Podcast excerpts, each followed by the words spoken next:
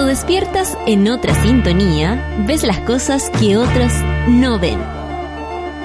Si a veces sientes que estás viviendo en Mordor, o como diría mi abuelita, te sientes como chancho en misa, este es tu lugar. Bienvenido al grupo de contención más diverso de la historia. Para ser parte, solo debes escuchar al resto, participar a tu manera, reír fuerte y comprometerte a buscar más misioneros para esta comunidad. Agarra tu taza y sírvete un buen café con nata, que ya está aquí nuestra guía espiritual, Natalia Valdebenito.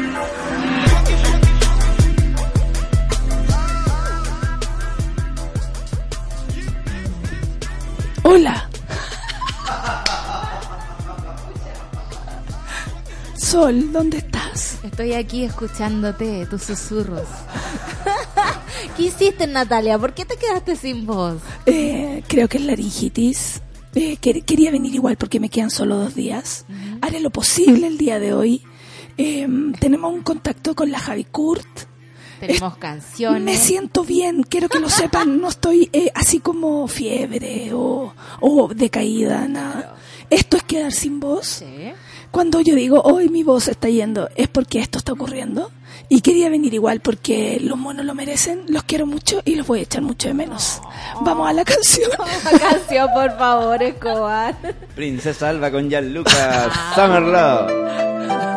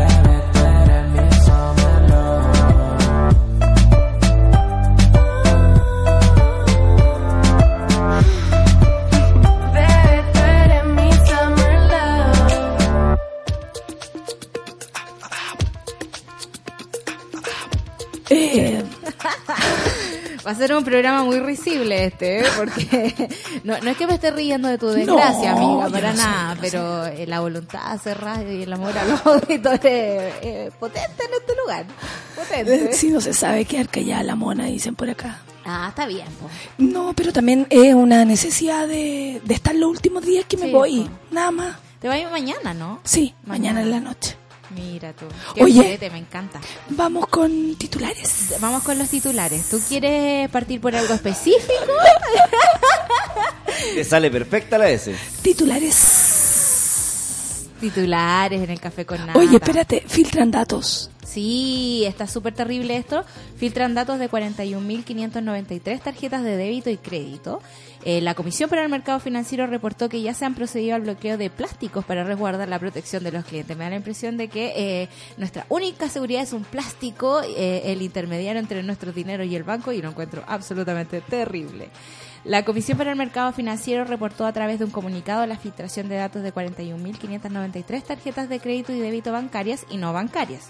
Esta filtración involucró a tres instituciones que, por protocolo, ya procedieron a bloquear los plásticos y comunicarse con los clientes afectados. La Comisión para el Mercado Financiero infirmó, infirmó, existe esa palabra, que continúa monitoreando, o afirmó, informó, que continúa monitoreando la situación y supervisando la toma de medidas que sean necesarias para resguardar, resguardar la seguridad de los clientes. Yo pregunté en mi banco y me dijeron que no, que estábamos bien, pero no sé en qué banco se dio esto. Son, eh, creo que es el banco Ripley, son como bancos de retail. Eh, ¿Y qué, qué otro banco en la mañana lo tenía Qué clarísimo? lata, porque es lo que acceden las personas por, para eh, tener giros rápidos. Claro, de hecho, esta noche, o sea, algunos despertaron y se dieron cuenta que sus cuentas están bloqueadas. Entonces, si iban a comprar el pancito para el desayuno, probablemente como que les salió rechazada. En todo caso, creo que últimamente se están acelerando eh, los protocolos con respecto a estas situaciones. Yo me acuerdo que el año pasado a mí me robaron el sueldo, digamos, porque me clonaron la tarjeta en algún momento y yo le hice el escándalo al banco. Es como, loco, tú eres el encargado de la plata, no puedes traspasarme a mí la responsabilidad de su seguridad.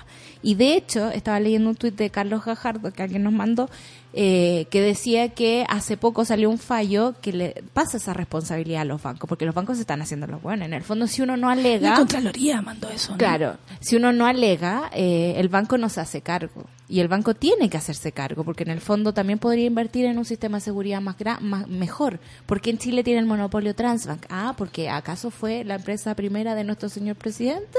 No sé, pero podría existir otras empresas con mayor seguridad y que no se vieran afectadas a esta filtración de datos, que en este caso creo que hay un detenido ya, un sospechoso. Eh, pero eh, también estamos súper abiertos a que cualquier hacker pueda llegar, por ejemplo, y so- chorearse lo- los datos de una Sí, y uno compra seguro a veces para protegerse, pero y los bancos deben responder.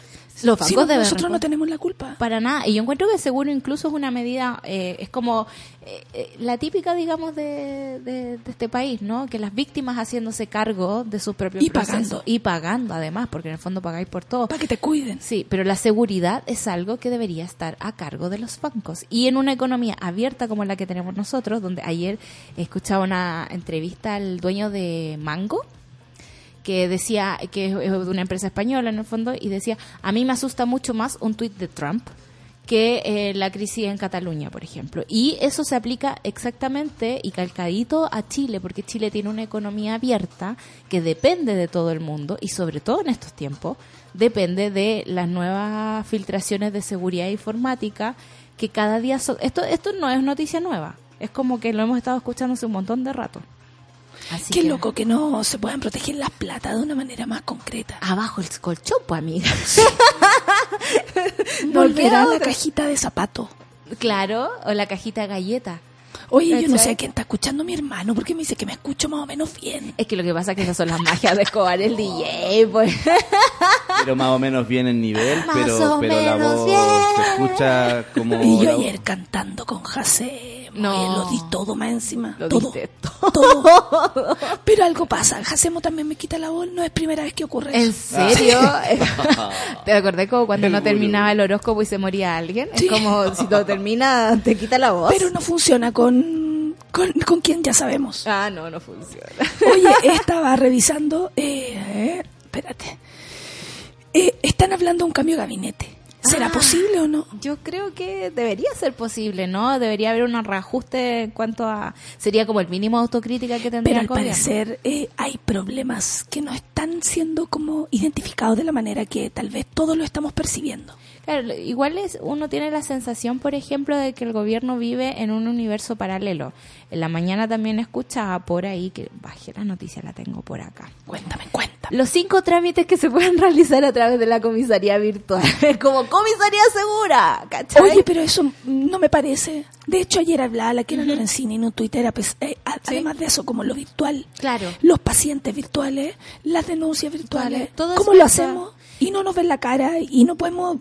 ¿Cómo, voy a decir, oye, tengo la voz mala? Claro. eh, mi cuerpo... El otro no me puede... fallando. Claro, de 0 a 10 no me están preguntando cuánto Claro, o sea, siento. toda tecnología es buena en cuanto al uso que nosotros les damos. La tecnología por sí sola es un paradigma que no le sirve a nadie, menos a este gobierno. Sí. Yo creo que nos están tirando un montón de bombas de humo, por ejemplo, para poder eh, decir que están haciendo algo que es como... ¿De qué te reí? ¿De qué te reí, Gaya?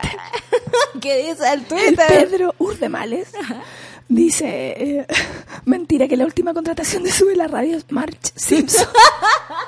Igual sí, ¿o no? Igual sí, Igual sí. igual sí. Bueno, ustedes pueden esperar cualquier cosa de eso en la radio, incluso estas cosas. El banco se tiene que ser responsable de una clonación. Bueno, estábamos hablando de Sí. lo- el posible cambio de gabinete. Claro. Eh, Rayen, estoy al aire. ¿Qué pasó? ¿Qué te que me está llamando y me está escribiendo. Pero te, debe querer colaborar con nosotros. Ah, sí, eso sí. La mona es así. Dice que tiene una urgencia dental con su pollo chico. Probablemente no vaya a ver super ciudadano. Oh, pucha. Los cabros. No, tiene que venir igual, mira yo. Mira tú, mira tú. bueno, están con toda esta cuestión de la... No, Cecilia dice, no nos burlemos más de Macari. ¿Sabéis qué? Yo vine porque si Macari Macari puede, puede. yo también puedo. Sí, o sea, yo siempre he pensado que es un gran paradigma. Si yo fuera profesora de una escuela de periodismo, llevaría todos los días a mi alumno a decirle, si Macari puede, ustedes pueden. Vamos, chiquillos, a hacer radio, mi La chica. verdad que sí. Oye, eh, no se sabe cuándo podría ser cambio de gabinete, No. pero, por ejemplo, está sonando fuerte el nombre de Marcela Cubillos. Marcela Cubillos, que cada día está hablando más así. Eh, Cada día está hablando más así, Sí. pero también, también me sale muy bien la... Te sale muy bien. Lo que pasa es que ayer, con el gran paro que hubo. No se personó, Nada. no apareció, y es su sector el Sí. que está detenido. Y no, No se entiende. No, no se entiende. Es que no son interpelados de alguna forma. Puede que me dé una, una vueltecita larga, pero hoy día escuché a la Isabel Pla recién, recién ahora hablando de femicidio. Como que se aprendió la definición en Wikipedia y fue a hablarlo a una radio. Y yo decía, esta loca de verdad vive en otro mundo. Y Marcela Cubillos aplica el mismo caso. Están tratando de hacer cosas, de mandar proyectos con nombres de tipo hashtag, eh, aula segura, cosas así, o todo seguro. Pero en realidad no están entrando a aplicar en las Eclipse seguro. Eclipse seguro, esa cuestión es increíble. Entonces, tenemos profesorado que de verdad, eh, a mí me gustó como cachar el cariño que le tiene la gente a los Me profesores. están poniendo acá, no, hombre, muchas gracias. No, pero me encanta. Eh, eh, la gente demostró mucho cariño hacia los profesores, le tiene una gran gratitud, digamos, a la labor que han hecho. Los profesores son eh, un, un gremio bastante austero, un gremio que se sacrifica mucho. Yo vengo de una familia profesora, entonces sé que ponte tú si eres profe del campo, eh, de repente tenéis que tú organizar los almuerzos para los cabros chicos, que no hay muchas manos para atender todas las necesidades y los profesores han cubierto esa deuda durante mucho tiempo. Y no debemos olvidar que fue Pinochet el que les bajó los sueldos, y a eso se refiere la deuda histórica, que ni siquiera por eso están peleando tanto, es como el último punto de su, de su, de su petitorio. Sí. Ellos están peleando por una educación de calidad. Y tenemos una Marcela Cubillo Y que no está a la altura. de calidad. Condiciones de calidad. Que en el fondo también es como el problema que está afectando a todo el país. Estamos viviendo en esta cultura del humo, del hashtag, pero no hay nada que se entre a picar. Yo digo, ¿en qué estarán? De verdad, porque me imagino, contratando a todos sus parientes de agencias de comunicaciones, contratando a todos sus hijos para que eh, adel- a- arreglen como los sistemas informáticos. Vamos inventando cuestiones virtuales para seguir pagándole a ellos. Pero en realidad, cuando están entrando a picar con respecto a leyes y cosas así, uno ve que son esfuerzos insuficientes, que no tienen eh, la- el material, no han ido ni a la Wikipedia de la cuestión Sí. para trabajar las cosas. Y no sé cómo ciudadanos nos podemos proteger frente a eso, porque en realidad, ¿a, dó- a quién le alegamos?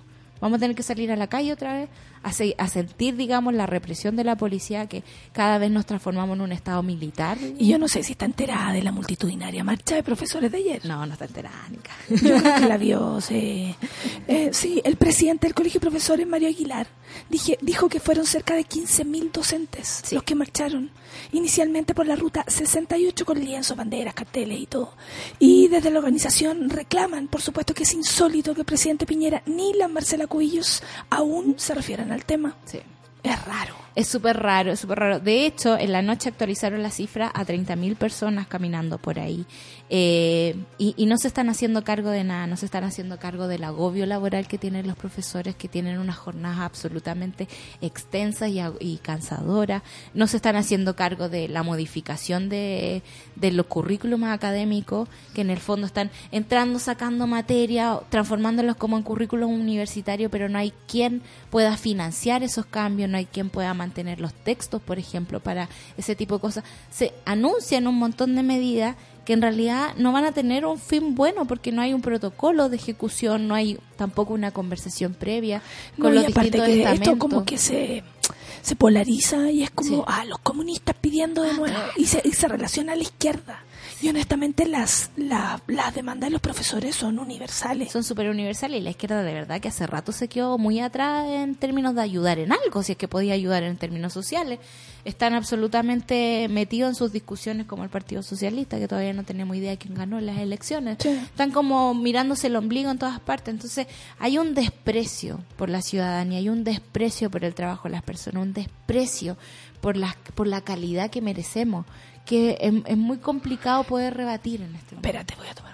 Vos dale con tu... ¿Te trajiste unos sus jengibres? Jengibre, Tus jengibres son, son brígidos. Es que me estaban preguntando, ¿y te echaste propóleo? Weón, me he echado todo. No, pero el propóleo tiene No, alcohol. solo una cosa. Esa cuestión te hace mal. Solo una cosa no. Pero No, no ¿te sirve. cachai? Ah, no, te ahogáis, no. Yo le hago a... La sol. Qué heavy la sol. Yo le hago al limón con miel. La miel a mí me Sí. suaviza la garganta. Sí, a mí también. Oye, eh, ay, espérate, ¿qué te estaba diciendo? Estábamos hablando de calidad, de profesores, de... Ah, lo que pasa es que estuve sapeando los twitteres. Ya. Y me encontré con un Twitter de Melnik. Yo sé que no hay que nombrarlo y de esa gente que no queremos ver. Pero hablaban con tanto desprecio a la clase media Sí. como el por el 4% a propósito de la ley pre- de previsión, claro, que quién va a administrar esa plata, que al Claro. final sabemos dónde va a terminar esa plata. Exacto. Pero cuando alguien hace el anuncio de repartirlo, hay una población, una parte nuestra, gente que está cerca de nosotros, que explota y dice, esto es otro beneficio para la clase media. Como si fuera algo malo. Sí, lo que pasa Me es llama mucho la atención y me puse a leer y yo decía, ¿quiénes son esta gente? ¿Pertenecen al 1% de la gente que tiene toda la plata en Chile? Porque honestamente, si no, no entiendo por qué tanto resquemor con la pobreza. O sea, yo creo que es el... ¿Sí o no? Sí, es muy fuerte lo que pasa en este país. un Yo, desprecio por sí, nosotros. yo me muevo en distintas áreas sociales, por decir. Yo me he sentido muy beneficiada por Sí, eso. yo también. Por tener como la posibilidad de conversar con temporeros, con campesinos, con gente muy millonaria que es capaz de comprarse una empresa durante el desayuno y cosas así. Y, y este relato, ¿no? De que los pobres son flojos, de que los pobres están para servirnos, de que los pobres no pueden decir nada, eh, es bien pesado, es bien fuerte y yo creo que tiene que ver con la dictadura, porque en la dictadura nos lavaron el cerebro. Chile era un país bien bonito, era un país muy precioso. El otro día cuando vino la, mm, la Malucha Pinto decía, Sí. eh, nosotros éramos participativos, Sí. éramos conversadores, usábamos las calles, el, el arte era parte nuestra de nuestra vida. Claro, nos cuidábamos, éramos Exacto. tan bacanes, éramos tan bacanes que éramos el primer país, digamos, en eh, asumir un gobierno socialista desde la democracia y no desde un golpe de Estado o desde una toma de armas como en Cuba, por ejemplo. Eso iba a ocurrir y iba a ser peligroso incluso para los países de la órbita soviética, porque en el fondo no les convenía a nadie que llegaran de forma democrática. Eh, y todo eso fue aniquilado y zanjado, digamos, de otra forma por la dictadura. Cambiaron hasta los curas. Los curas eran obreros, estaban con la clase trabajadora, los cambiamos por el Opus Dei. Todas las empresas que eran nuestras, que eran del pueblo, el agua, la luz, la los principios de la telefonía, eran nuestros. ¿Qué pasó con Pinochet? Se privatiza, se entrega a los cuñados, a los suegros y a toda esa gente. Se habla después como esta, estas cuestiones como de SEMA Chile, por ejemplo, que cambie, digamos, el, el el ADN de las personas.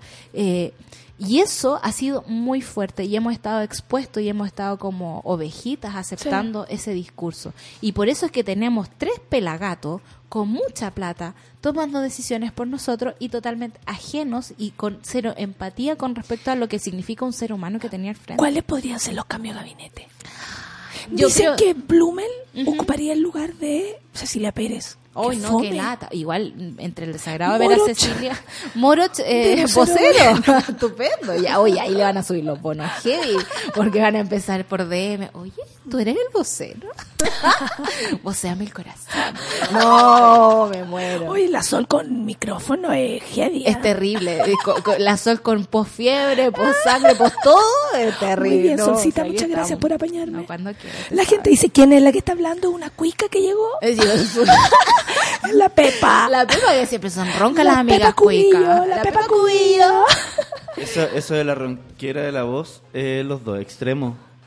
Porque Sí. la cuica ronca y, y, y, y lo Y- y- popular y la ronca. popular ronca. eh, ¿Qué tanto te importa? Sí, pues importa yo he escuchado los dos extremos de la ronquera de la voz. Oye, yo le quiero decir al público que yo estoy bien, me siento bien, mi familia está bien. Solo mi voz está Esto afectada. es solo mi voz y por eso estoy acá. Si me sintiera mal, la verdad es que no estaría. Claro. Lo digo en serio, ¿ya? Para que no se preocupen. No se y se escucha como el pico, pero estoy bien. Estoy contenta de estar acá. Lo digo, lo, lo digo en serio. Sí. Estoy contenta de estar acá. Oye, eh, hay otra noticia que me tiene preocupada, pero veámosla después de la, de la canción. Ya, me parece estupendo. Eh, la salud de Javiera Suárez. Uf.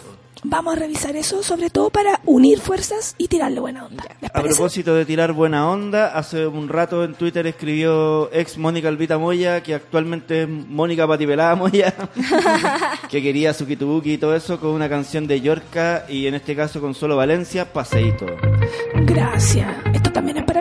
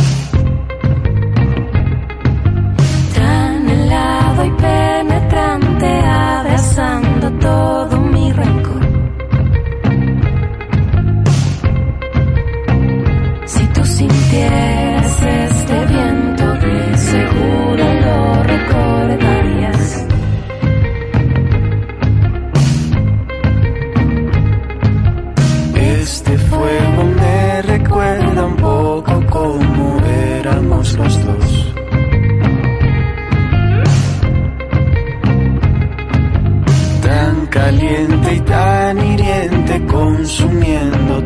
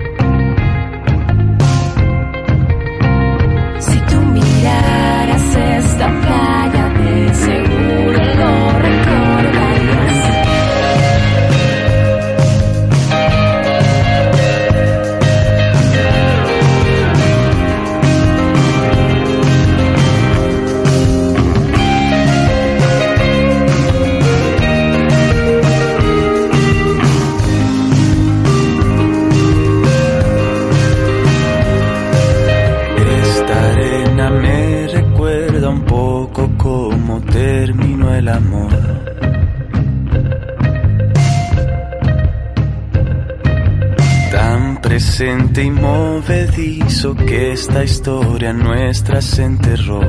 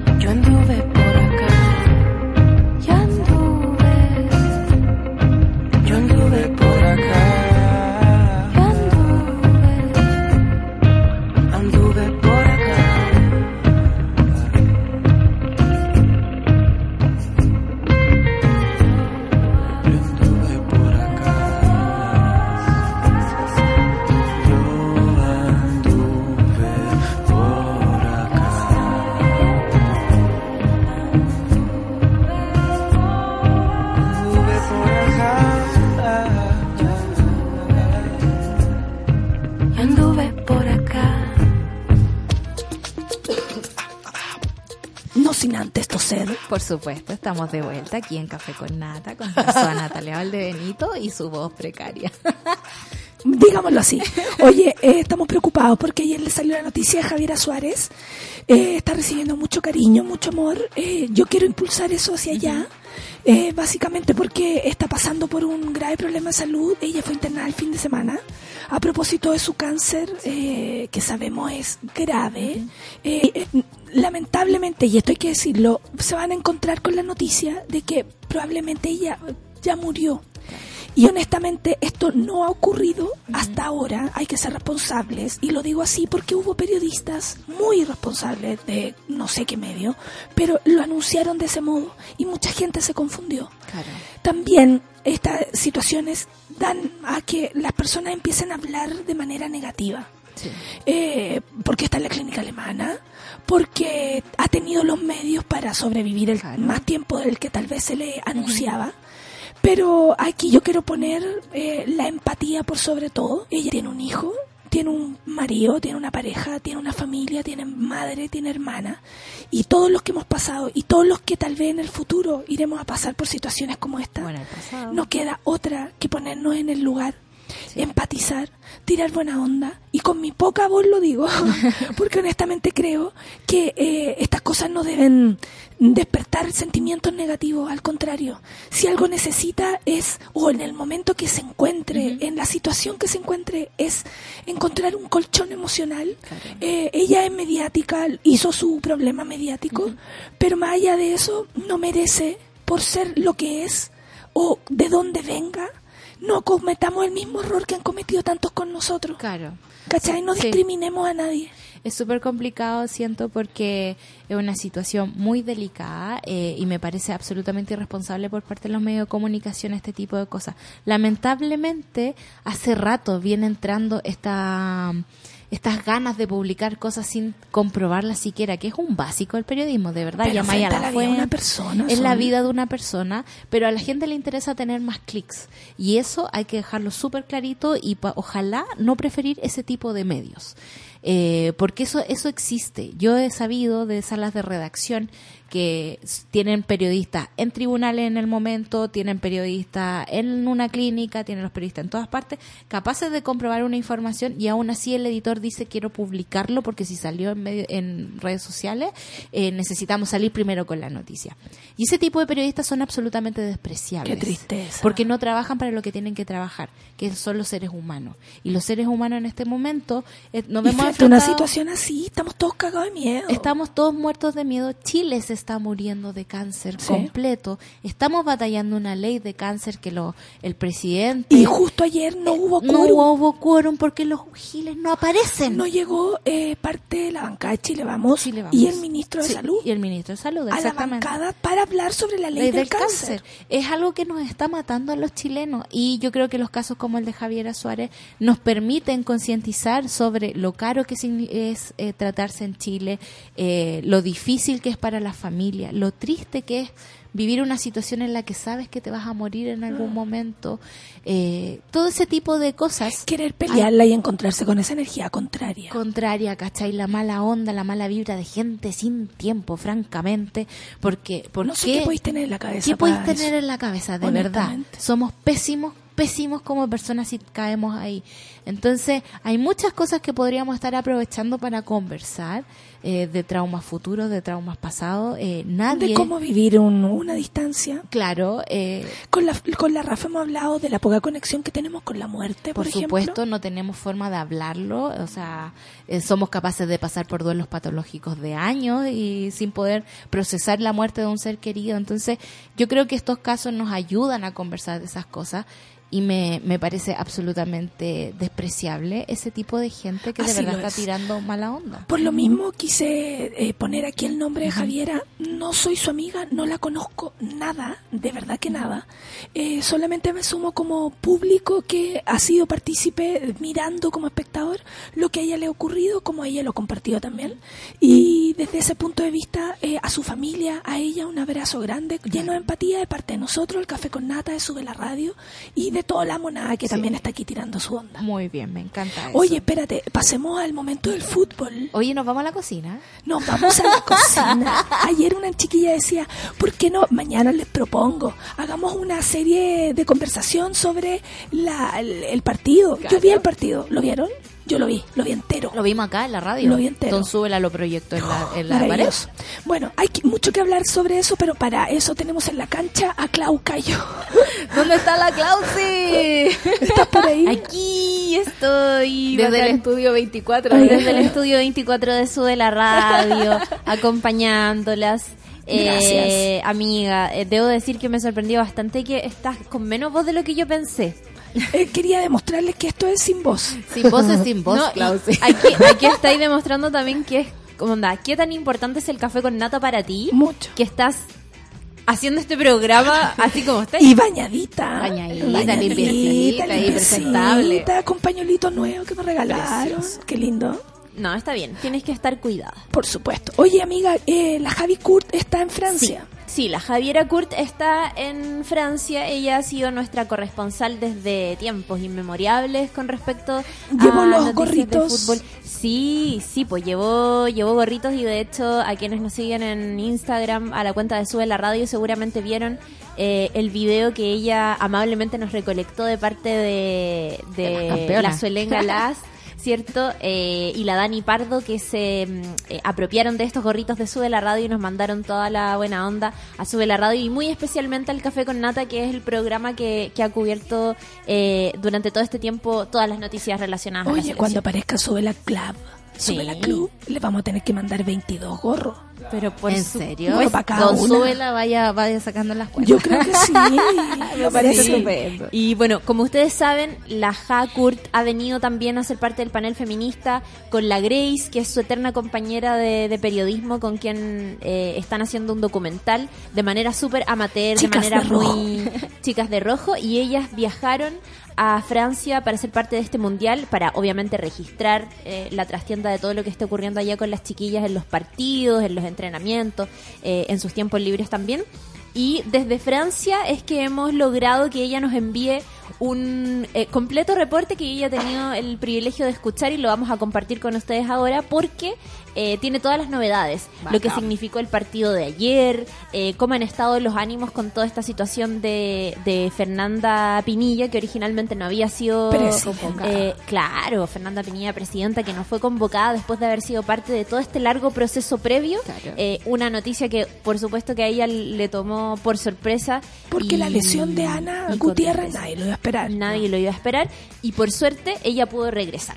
Así que eh, Vamos a escuchar a la, a la Javiera Kurt que nos va a contar en este audio cómo se enfrentó eh, el debut de las chiquillas en la Copa en esta instancia que Ándate es a la cocina. histórica. Ándate a la cocina.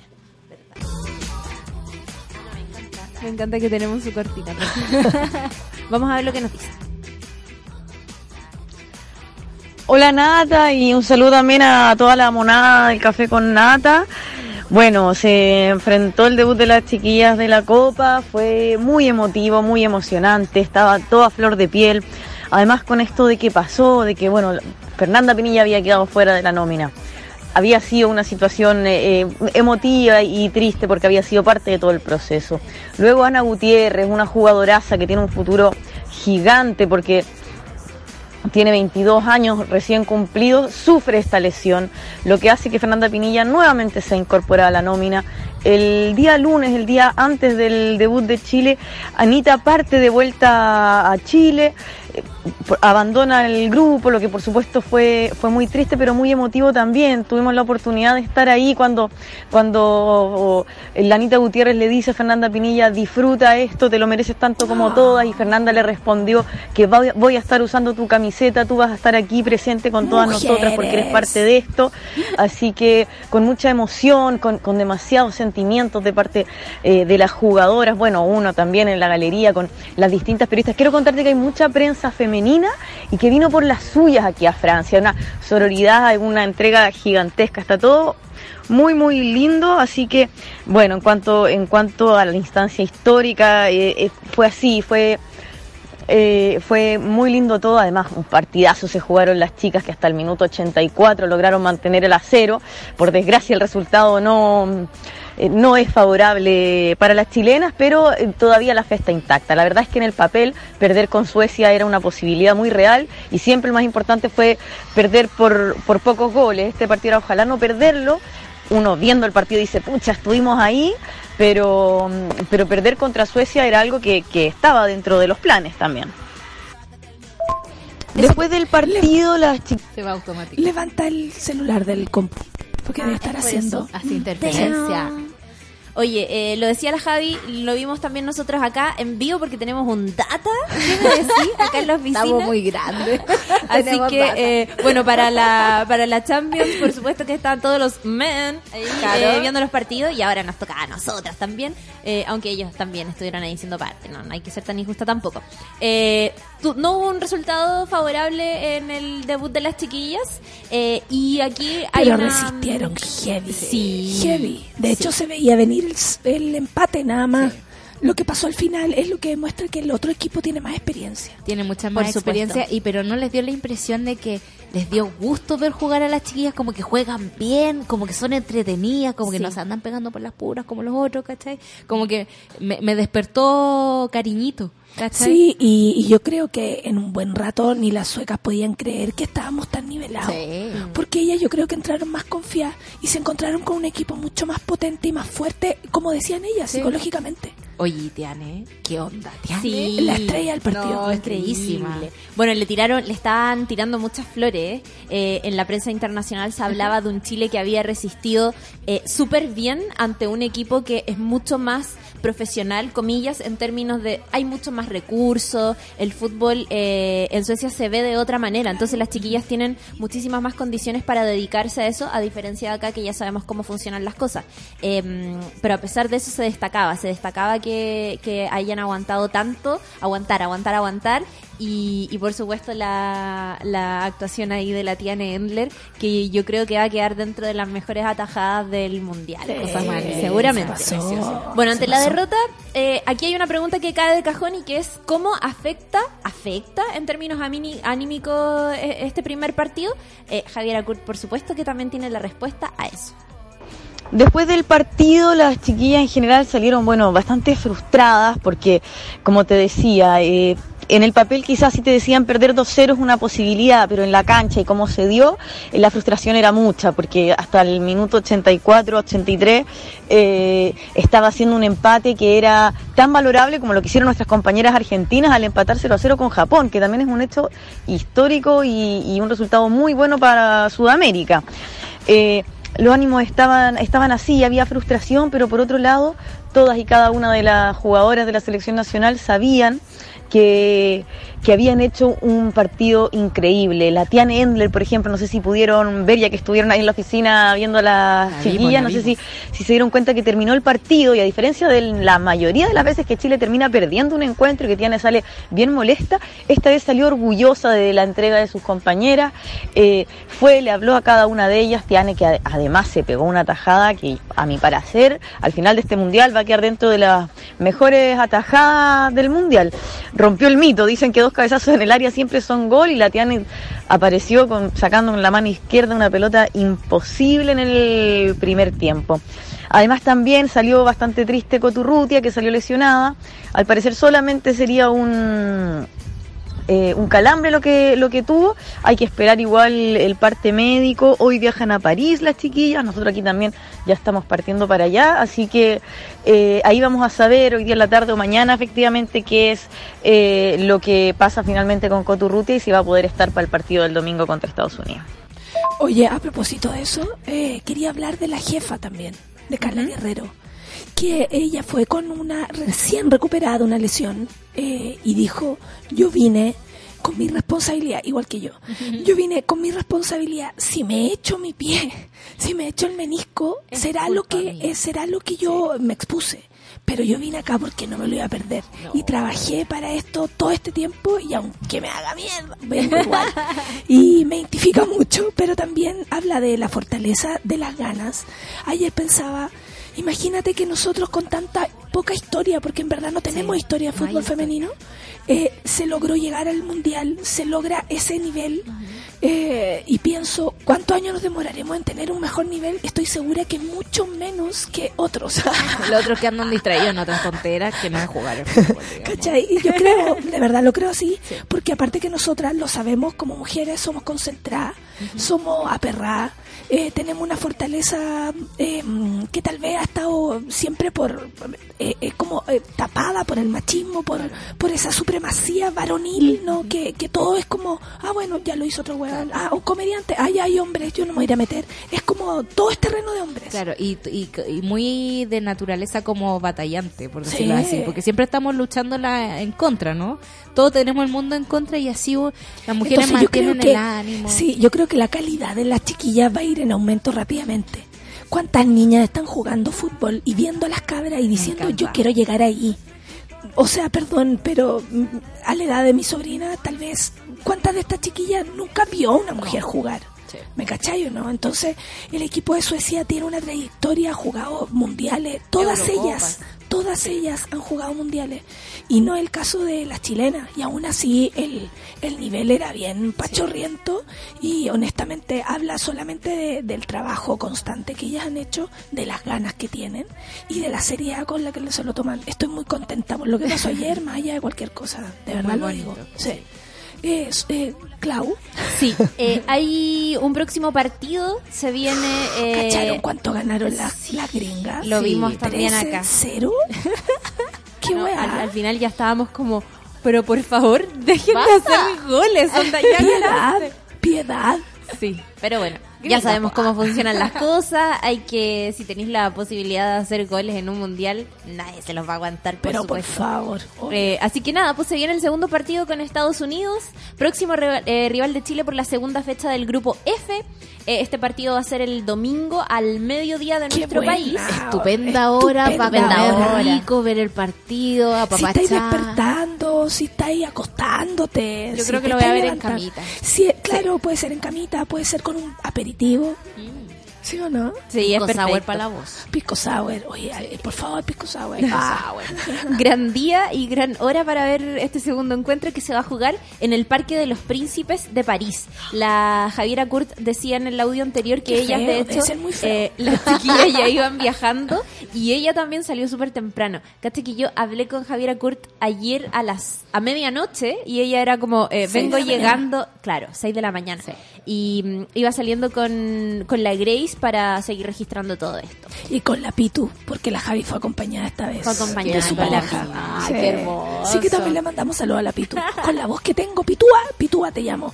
Y gracias, gracias, gracias. Tú tienes mucho que agradecer. Mucho que agradecer a las chiquillas. Sí, son muy buena onda.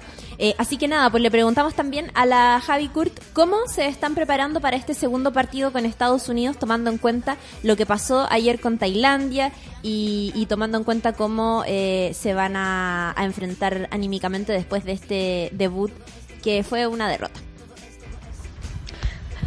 Sí, Yanara Edo decía que, que Chile tenía las claves para, para saber hacerle difícil la tarea a Estados Unidos. No sé si habrán visto que Estados Unidos ganó 13-0 a Tailandia, eh, lo que se convierte en el resultado eh, más abultado en un mundial femenino. Había sido el 2007, un 11-0 de Alemania frente a Argentina y el 13-0 de ayer de Estados Unidos frente a Tailandia rompe el récord. Así que eh, esperemos que eso sirva para que las gringas se relajen un poco, quieran, no sé, dejar a sus figuras en la banca, hacerlas descansar el domingo para prepararse con el partido de Suecia y que Chile pueda hacer un, un buen cometido. Yo creo que es muy bueno que las chilenas hayan jugado ya contra Estados Unidos en uno de los primeros amistosos que se hizo para preparar este mundial. Les quita el miedo y además también ya no están los nervios del debut que se notaron en los primeros 10 minutos del partido de ayer. Así que las chilenas están con la misma misión. Quieren eh, buscar también un empate, el 0 a 0 probablemente contra Estados Unidos. Querer ganarles el partido a esta selección es un poco descabellado. Eh, pero se están preparando bien. Hoy parten a París. En París tienen un, nuevo hotel, nuevo lugar de entrenamiento, se van a ir preparando, se van a ir afinando las piezas y, y vamos a ver, yo creo que el equipo titular debe ser muy similar a lo que vimos ayer contra Suecia porque además las chiquillas jugaron muy muy bien, hay que ver cómo quedaron físicamente, pero pero están mentalizadas a que este es un nuevo partido y, y de nuevo es Estados Unidos, ganó 13-0. Si no se gana y se pierde por poco, sigue siendo un buen resultado. Recordemos que pasan los cuatro mejores terceros y han habido un par de 4-0 y, y 3-0 en los otros grupos.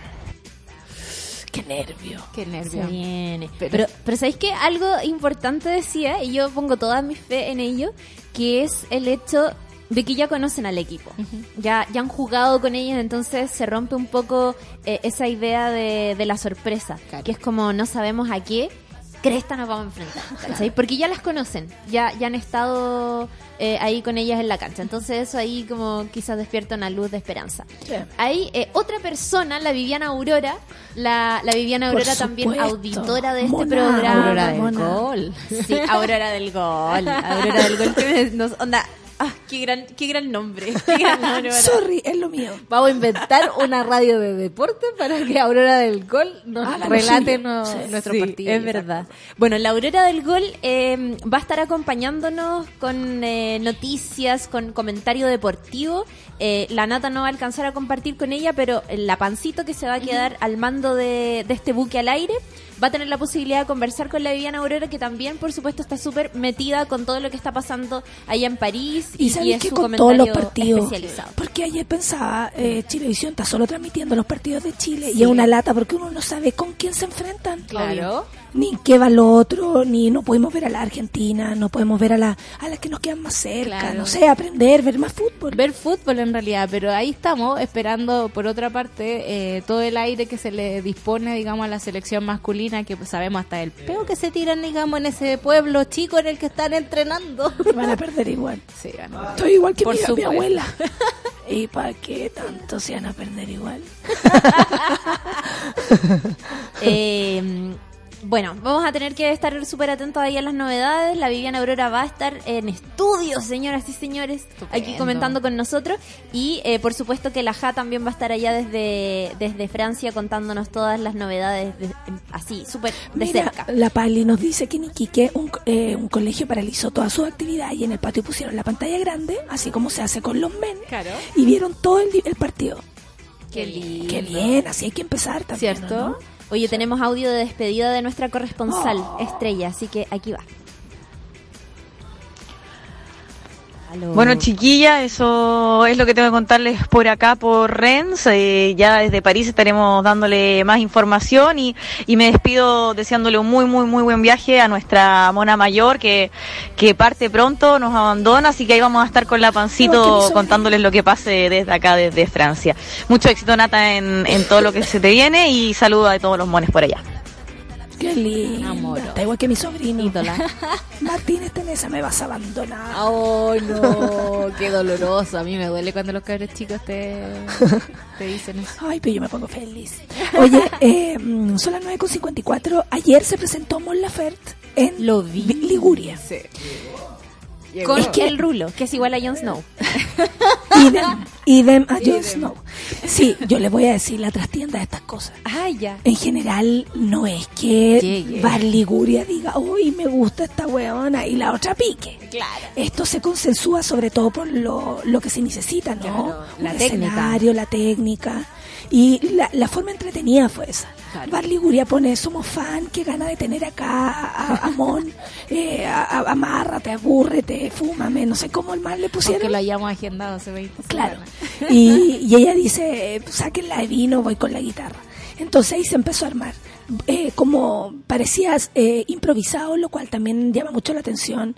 La gente decía, "Ch, la Mon Laferte en Liguria, yo aquí dando papa, decía una mina. Porque obviamente hay muchas personas que no alcanzaron a Sí, no organizarse, se como otras alcanzaron porque iban pasando, Claro. por ejemplo. Y se presentó ahí en, en Liguria, cantó con la guitarra nomás. Y, y en fin, eso quería contar porque por eso están los trending topics, por si acaso alguien se lo pregunta. La Soamón. La Suamon. Ah, de- podríamos escuchar a Después la- o ahora. Es que escuchemos la hora y después lo otro. Perfecto, porque hoy día hay un cumpleaños muy especial. Excelente. Sí. Sí, después de Mon lo vamos a saber. Ok. Escuchémosla con cadera blanca, un tremendo tema, me encanta. Esta creo que no sé si la he escuchado. ¿No? No, no lo sé. Te va a gustar, yo encuentro que es una gran canción esta. Si me saca la voz, se lo debo todo a Mon. Ya, vamos.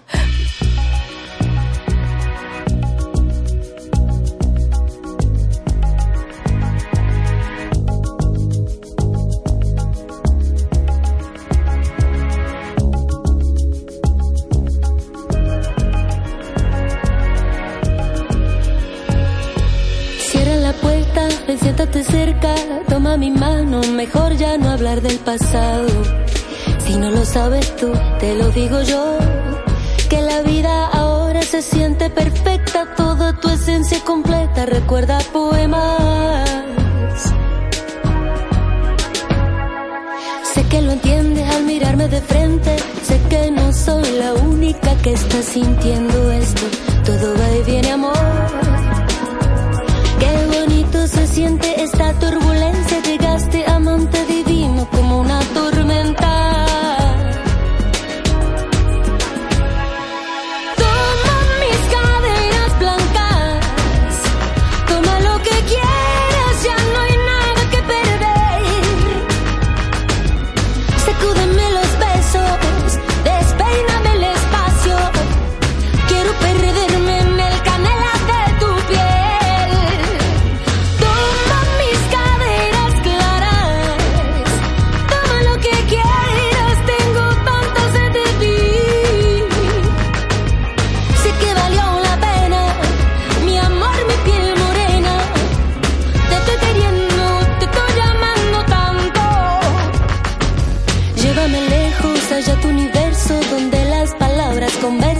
Tejen en verso. Allí te esperaré. Te entrego mis labios en este momento. La noche está más azul, llévate este recuerdo.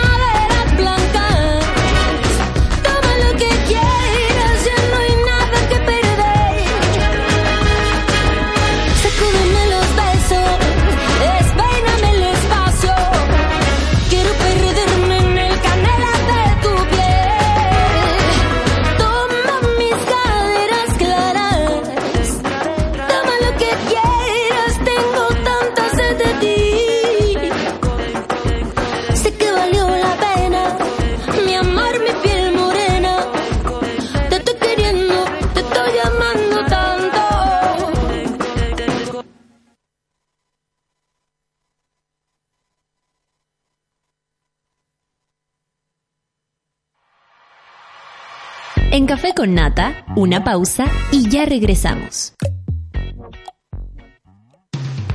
Hoy en Sube la Radio. Tómate un break al mediodía y engaña la tripa junto a Isidora Ursúa y Eleonora Aldea. Porque en Caseritas conversamos, echamos la talla y planeamos un mundo mejor. Siempre con amor. Caseritas, de lunes a viernes al mediodía en Sube la Radio. En otra sintonía.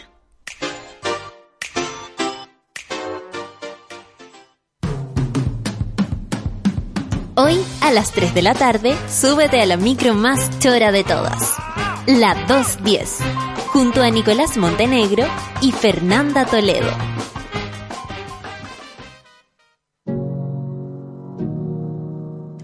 A las 6 de la tarde, escucha El amor según. Camila y Vicente Gutiérrez te ayudan a entender cómo aman los ídolos de la música y tú mismo. El amor según. Escúchalo cada miércoles a las 6 de la tarde y cuando tú quieras en formato podcast. Solo por subela.cl.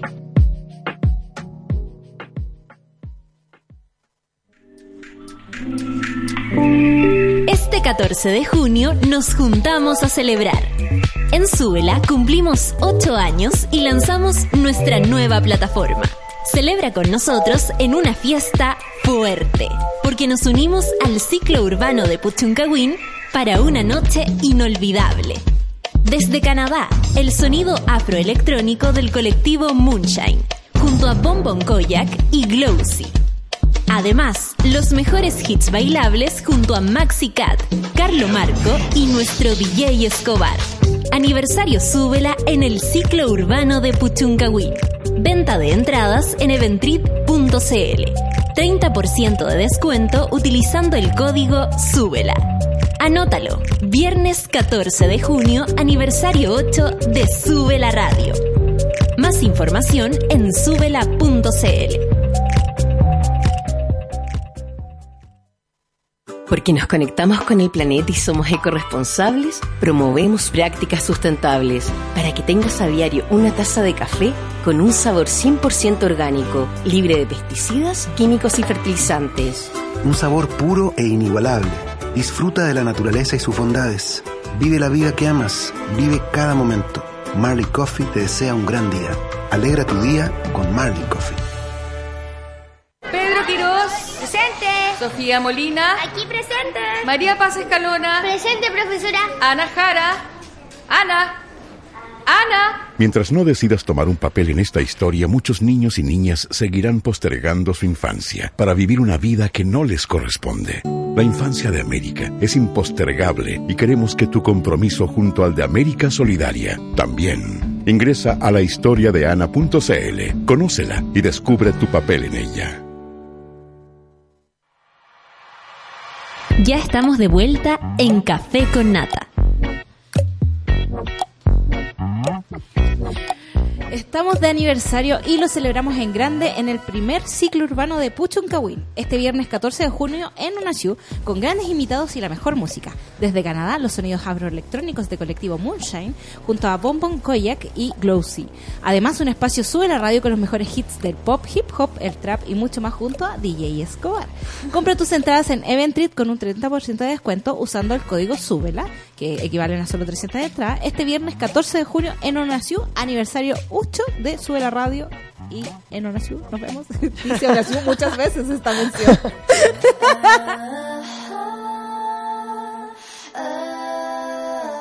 La revolución será conversada o no será. El panel feminista lo hacemos todas en Café con Nata.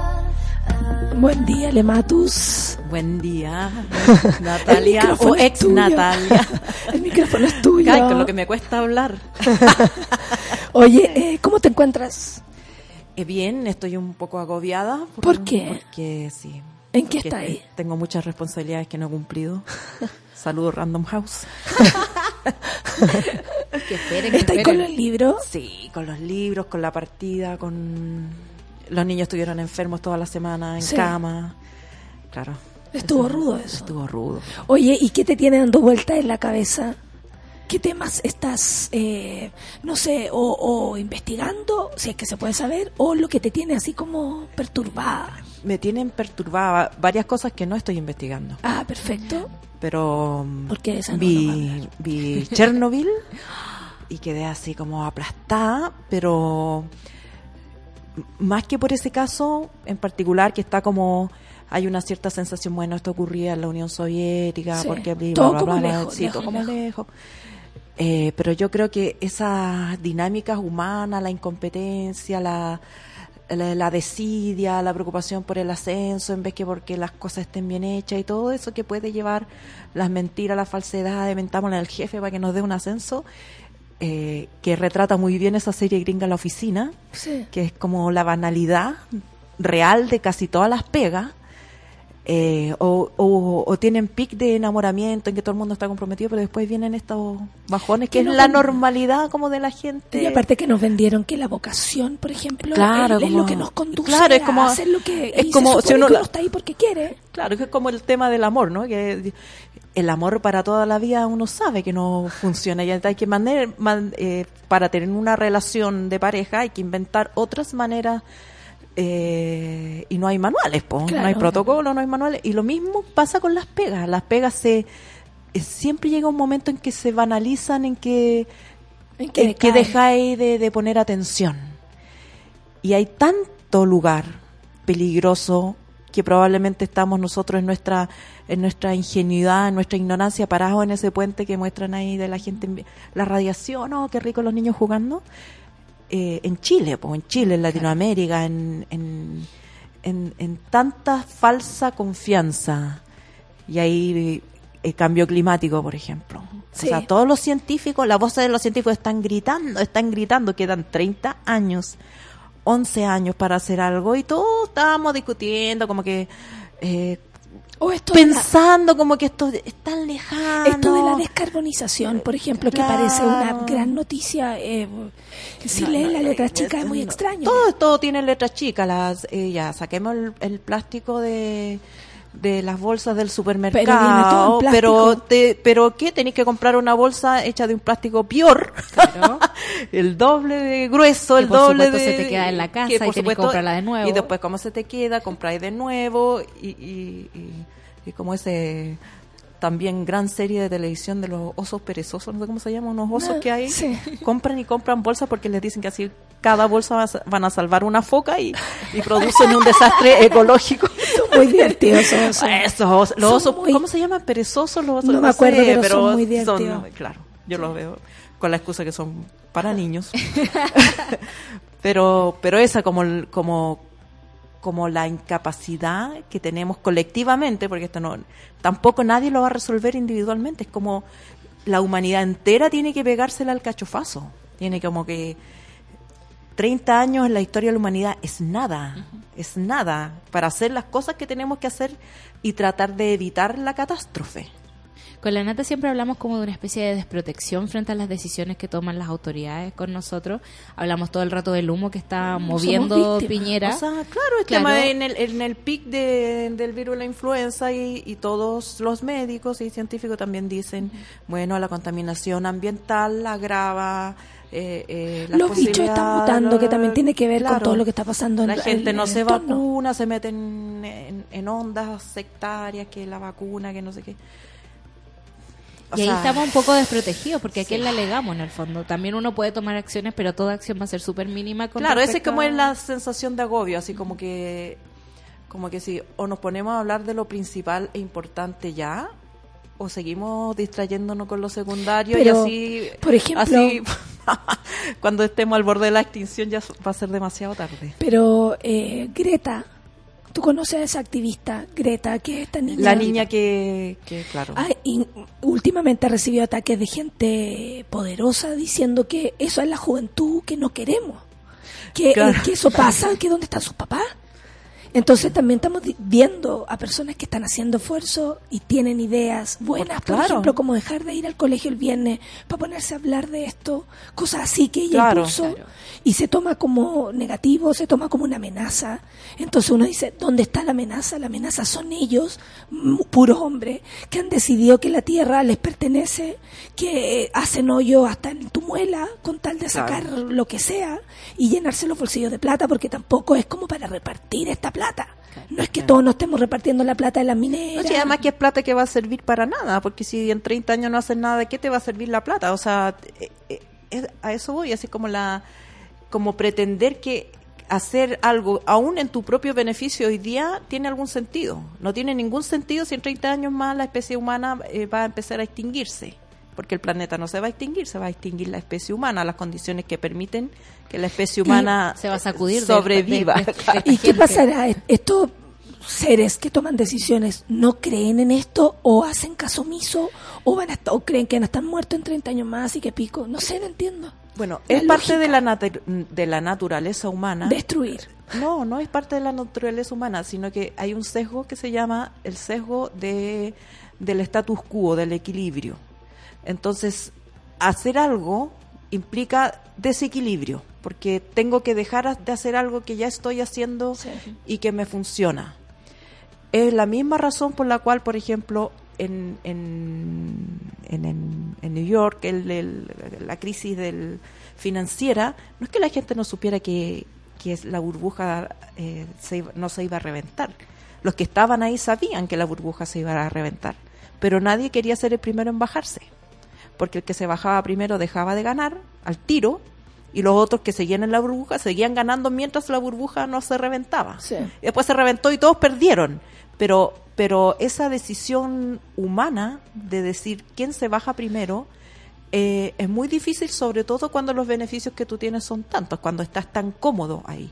Y por eso eh, las decisiones que de las corporaciones, que los extractivistas, los que sacan el petróleo, los que saben eh, que Lo que están lo que haciendo. están haciendo, pero voy a dejar de ganar eh, esta utilidad hoy día, aunque mañana tampoco van a sobrevivir. si, si la especie humana no hay, la plata no te protege de, de- del cambio climático ni de que eh, De hecho, un hacker puede hoy día Claro, de que se acaben los- y nos deja sin de que cambien la, la, la temperatura de las corrientes y el clima se vuelva loco y que no, no te va a proteger la plata de eso. No, nada. Ni, Ni del- la- ni los castillos, ni los Lo autos, lo ni, granizo el porte de una pelota de fútbol. ni Chanel, ni Dior, nadie te va a proteger de eso. O sea, dentro Pero- de poco todos vamos a ser migrantes climáticos, porque vamos a ir arrancando de la las escasez de agua, el exceso de temperatura.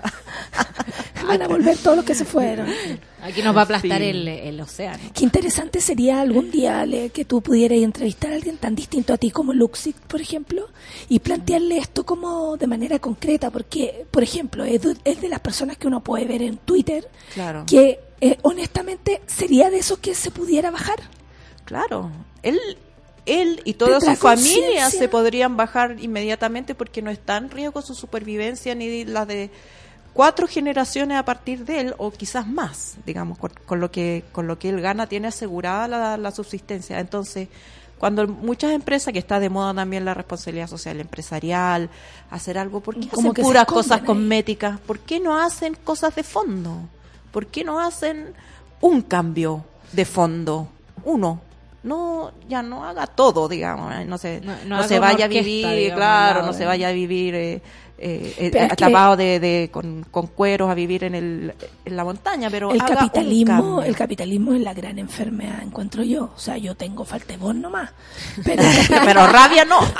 pero el capitalismo es, es lo extremo en esta, en esto. O sea, es como Ya, no pero dejar el progreso. de aquí a 30 años no vaya a cambiar el capitalismo, que también es otra distracción. Ya estamos en el capitalismo, o sea, ahora estamos hablando aquí, compramos esta cuestión porque hay capitalismo y el capitalismo. Entonces, Y bajaron las tasas de interés. Lo si que logramos que la humanidad sobreviva, entonces preocupémonos cuál va a ser el orden económico que nos va a regir.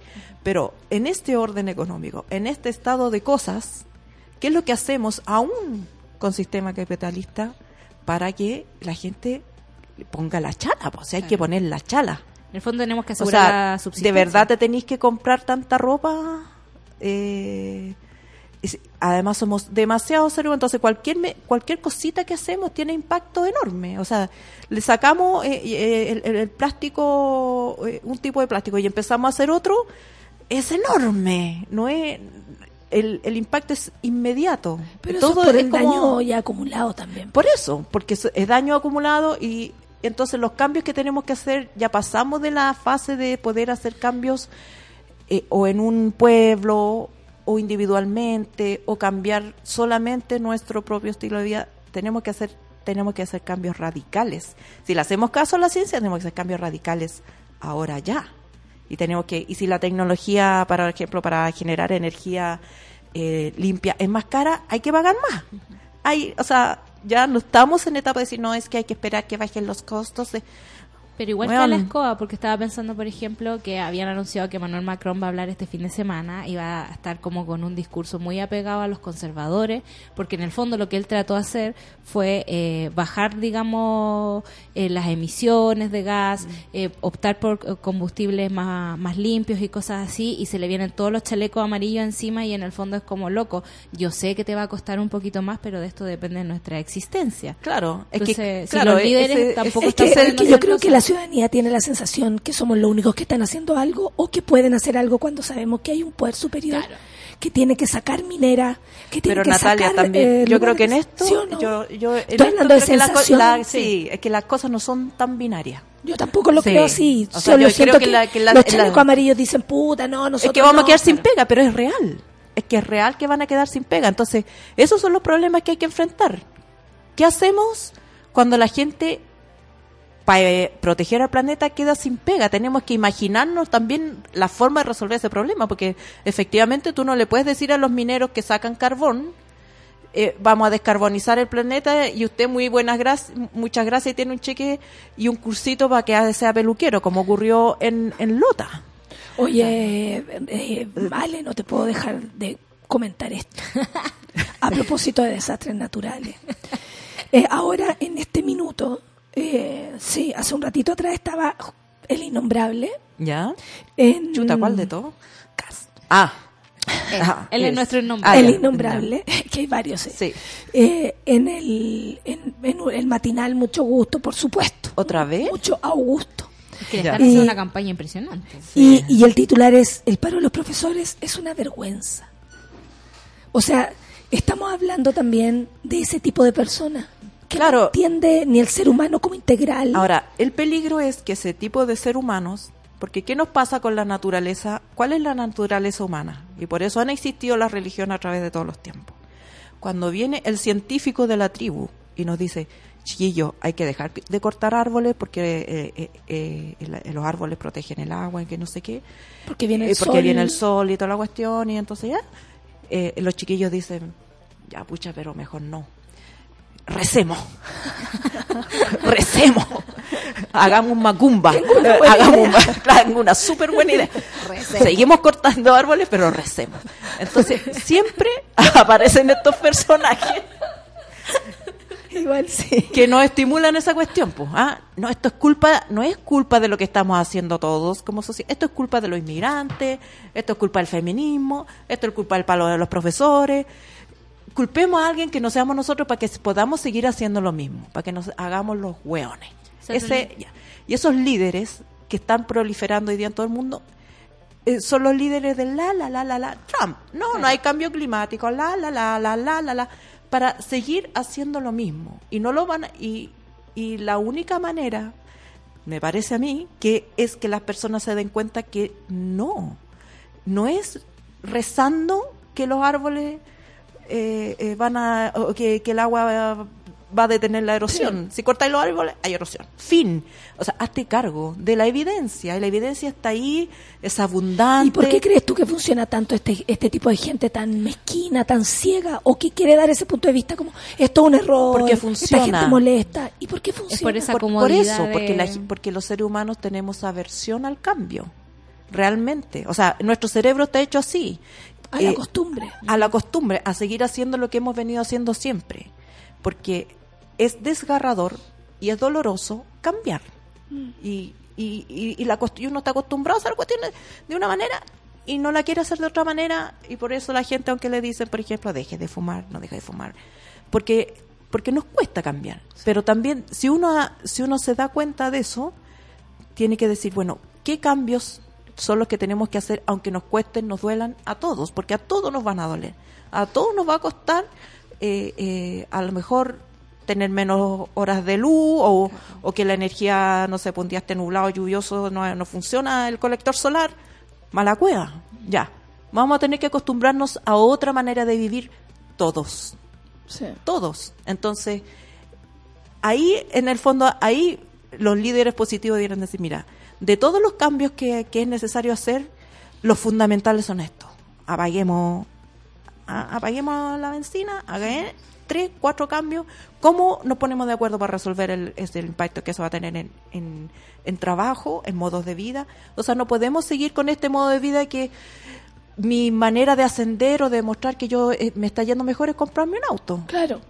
O sea, por ejemplo, Eso y lo no tenemos aguanta. súper arrai- arraigado, lo tenemos arraigado y vemos que no funciona, que salía en auto, que, que los- las calles no funcionan, que, que no dan abasto. No solamente contamina, es un modo de transporte súper ineficiente, pero lo seguimos haciendo porque alguien en alguna parte, mi papá, mi mamá nunca tuvieron auto, siempre quisieron tener, son todos esos factores psicológicos que también llevan a la gente a creer. Entonces, cuando te ponen algo que es más fácil de creer que hacer el cambio que tienes que hacer y que te va a costar, la gente tiende a creer. Y por eso en, en épocas de, de crisis verdadera aparecen los populistas peligrosos, po, porque Como la este, gente, como este, porque la gente tiende a, prefiere creer que es cosa de sacar a los inmigrantes para que todo funcione mejor, en vez de hacer lo que tiene que hacer. Y lamentablemente somos así. Y yo creo que mientras que no nos demos cuenta que somos así y que, y, y que tenemos que pegarnos el cachofazo, no, no nada es cierto que va a haber un partido global. de...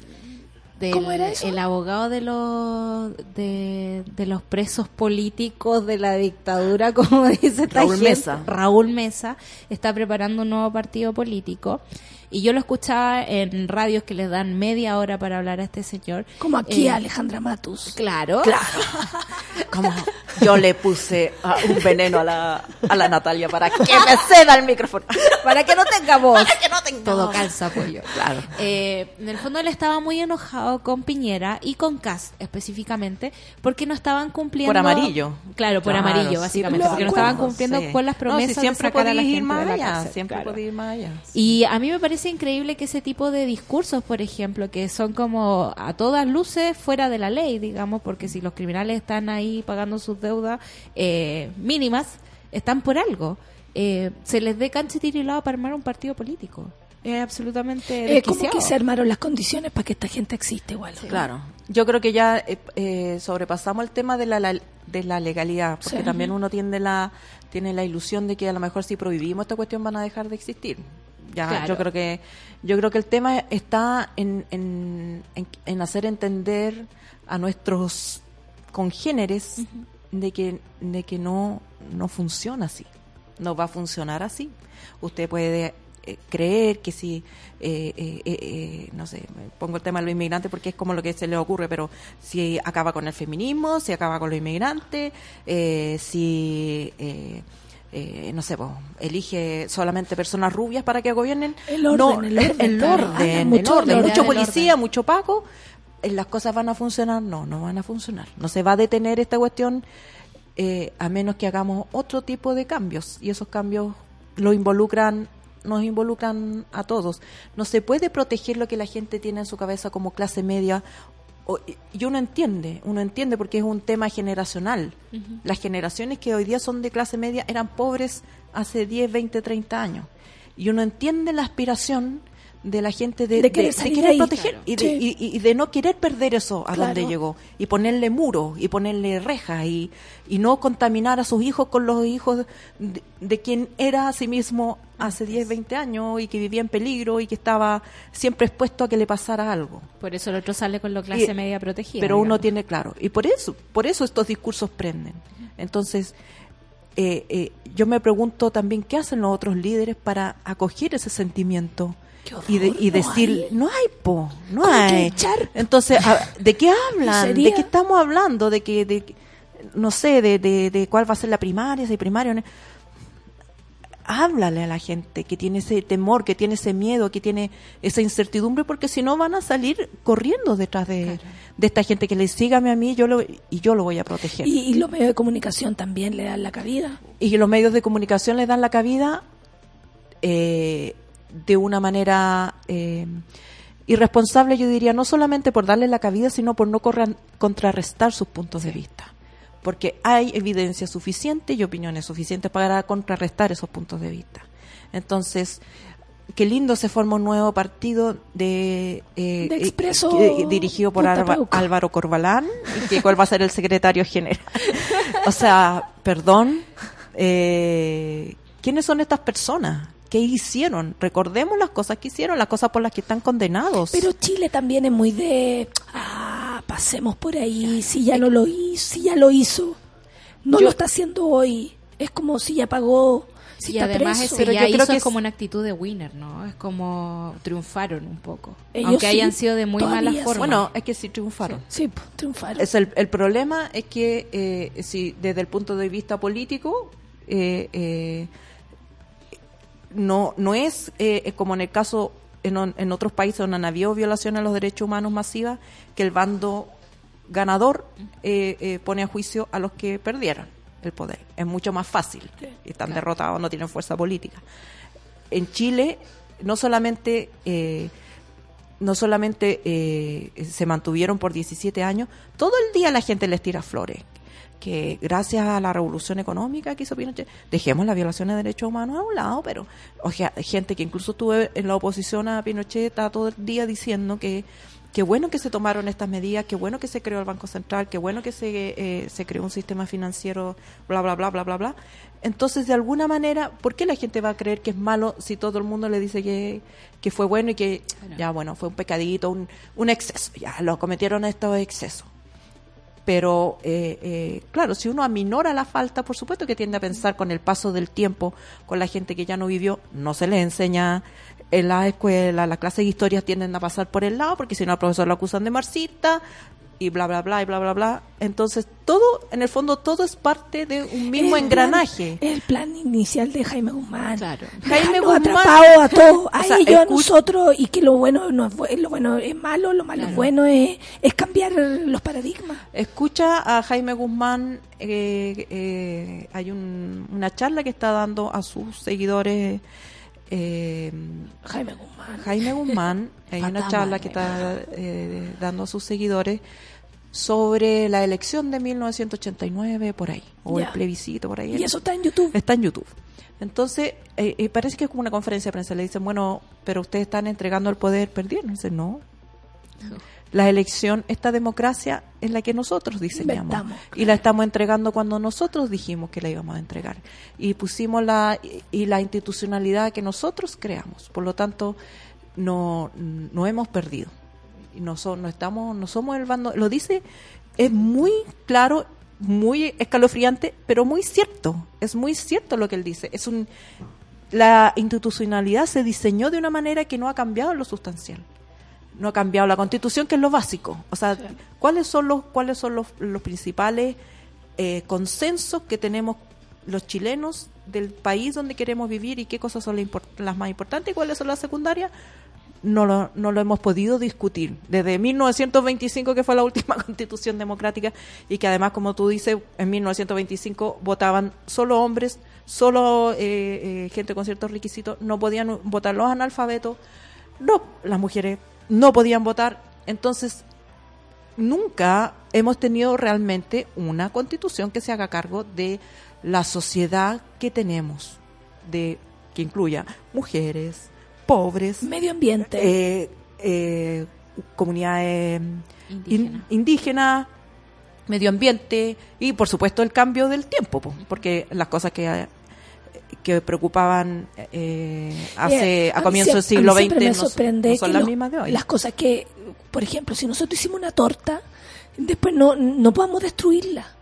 Es como ellos, eh, no sé, el Senado, Eso es- eso eh, es- hacen, eh, o, o- o las personas Pero que hicieron además ni y siquiera después la no, no las cambian. O sea, No, el- pero el- está todo como, esto es así, No, y no es se que puede así. cambiar. Y el que lo quiera cambiar, incluso a Bachelet, por hacer alguna reforma, sin yo ser fan de Bachelet, le pusieron la retroexcavadora.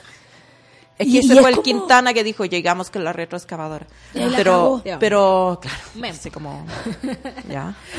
Asesores. claro, asesores creativos. La cuña, ya. Pero más allá de eso, efectivamente, eh, lo- los cerrojos de, de cambios constitucionales que requieren el 75% de quórum en un, en un Chile que se convirtió en binominal hasta la última reforma electoral que fue la que encabezó Bachelet y permitió el ingreso del, del Frente Amplio y la ampliación de otras fuerzas políticas. Eh, Que ahora quieren de que ahora se lo quieren, ¿por qué lo quieren sacar? ¿Por qué?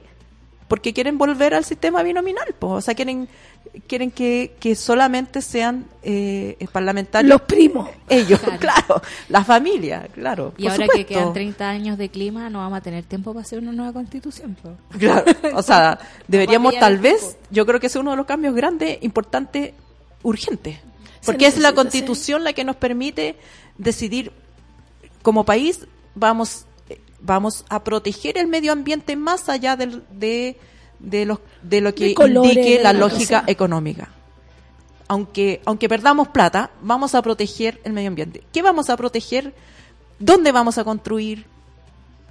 ¿Qué vamos, eh, eh, A ¿qué vamos a hacer con el borde costero? ¿Qué va- ¿De qué vamos a vivir? ¿Vamos a mejorar la educación para que haya eh, otras cosas de las que vivamos que no sea seguir sacando eh, eh, el cobre de la tierra y cortando árboles y sacando y contaminando el mar en, en la forma extractivista de peces? ¿O vamos a seguir haciendo eso? O sea, la constitución es fundamental para poner en, en orden de prioridad lo que queremos como país, el país en el que vamos a vivir de aquí en adelante. ¿Qué lugar tiene la mujer? ¿Qué lugar tiene eh, las eh, distintas opciones sexuales? ¿Qué es? ¿Hay un chileno un voto? ¿O seguimos en el sistema eh, actual donde hay gente cuyo voto pesa más que el voto de los demás? Eh, todo eso lo resuelve la Constitución y no tienes para qué hacer una Constitución de, de 500 páginas. Eh, hay países que funcionan súper bien con una Constitución de dos páginas, pero ahí está lo esencial. Eso es lo que guía todo lo demás. Oye, esta primera media hora se acabó rapidito hablando de esto y vamos a saludar a la cumpleañera del día de hoy, Ana Tiyu. No sé cuántos años tiene ya. Da lo mismo. Da lo mismo. Da lo mismo. Eh, sí, 22 años de carrera, lo cual es maravilloso. Yo le mando besos, abrazos, la jefa. Ah, ¿es de las nuestras? Sí. Se ve tan joven, tan sí, chiquilla. para que veáis tú. Y sí, de hecho, es mayor que yo. Eh. Anita, vamos a chupar. Anita, sácate un carrete. Eh, vamos a escucharla, porque es su cumpleaños, Ana Tiyu, Choc. Venenos tus monólogos, tus discursos incoloros. No ves que no estamos solos, millones de polo a polo. Al son de un solo coro, marcharemos con el tono, con la convicción que basta de robo. Tu estado de control, tu trono podrido de oro. Tu política y tu riqueza y tu tesoro, no. La hora sonó, la hora sonó. No permitiremos más, más tu doctrina del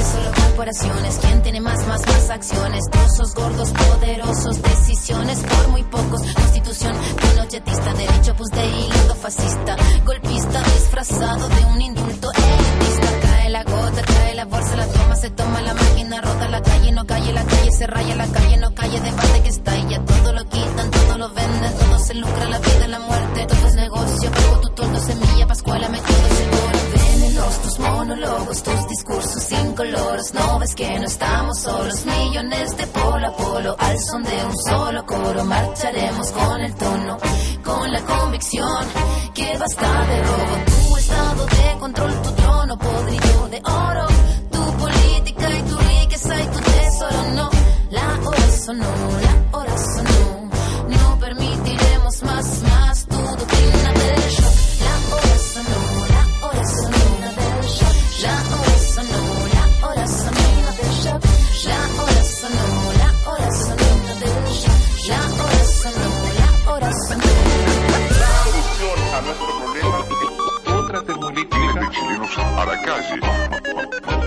mapuches, estudiantes y docentes, reclamando al gobierno una, una mejor educación. Golpe a golpe, verso a verso, con las ganas y el aliento, con cenizas, fuego del presente, con recuerdo, con certeza y con desgarro, con el objetivo claro, con memoria y con la historia, el futuro es ahora. Todo este tubo de ensayo, todo este laboratorio que a diario, todo este fallo, todo este económico modelo condenado de dinosaurio, todo se criminaliza, todo se justifica en la noticia, todo se quita, todo se pisa, todo se ficha y clasifica.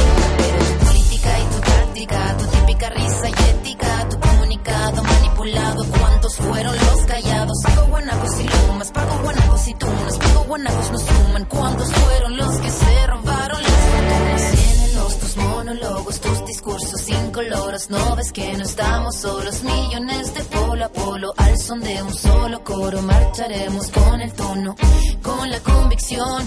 Que basta de robo, tu estado de control, tu trono podrido de oro, tu política y tu riqueza y tu tesoro, no, la to know.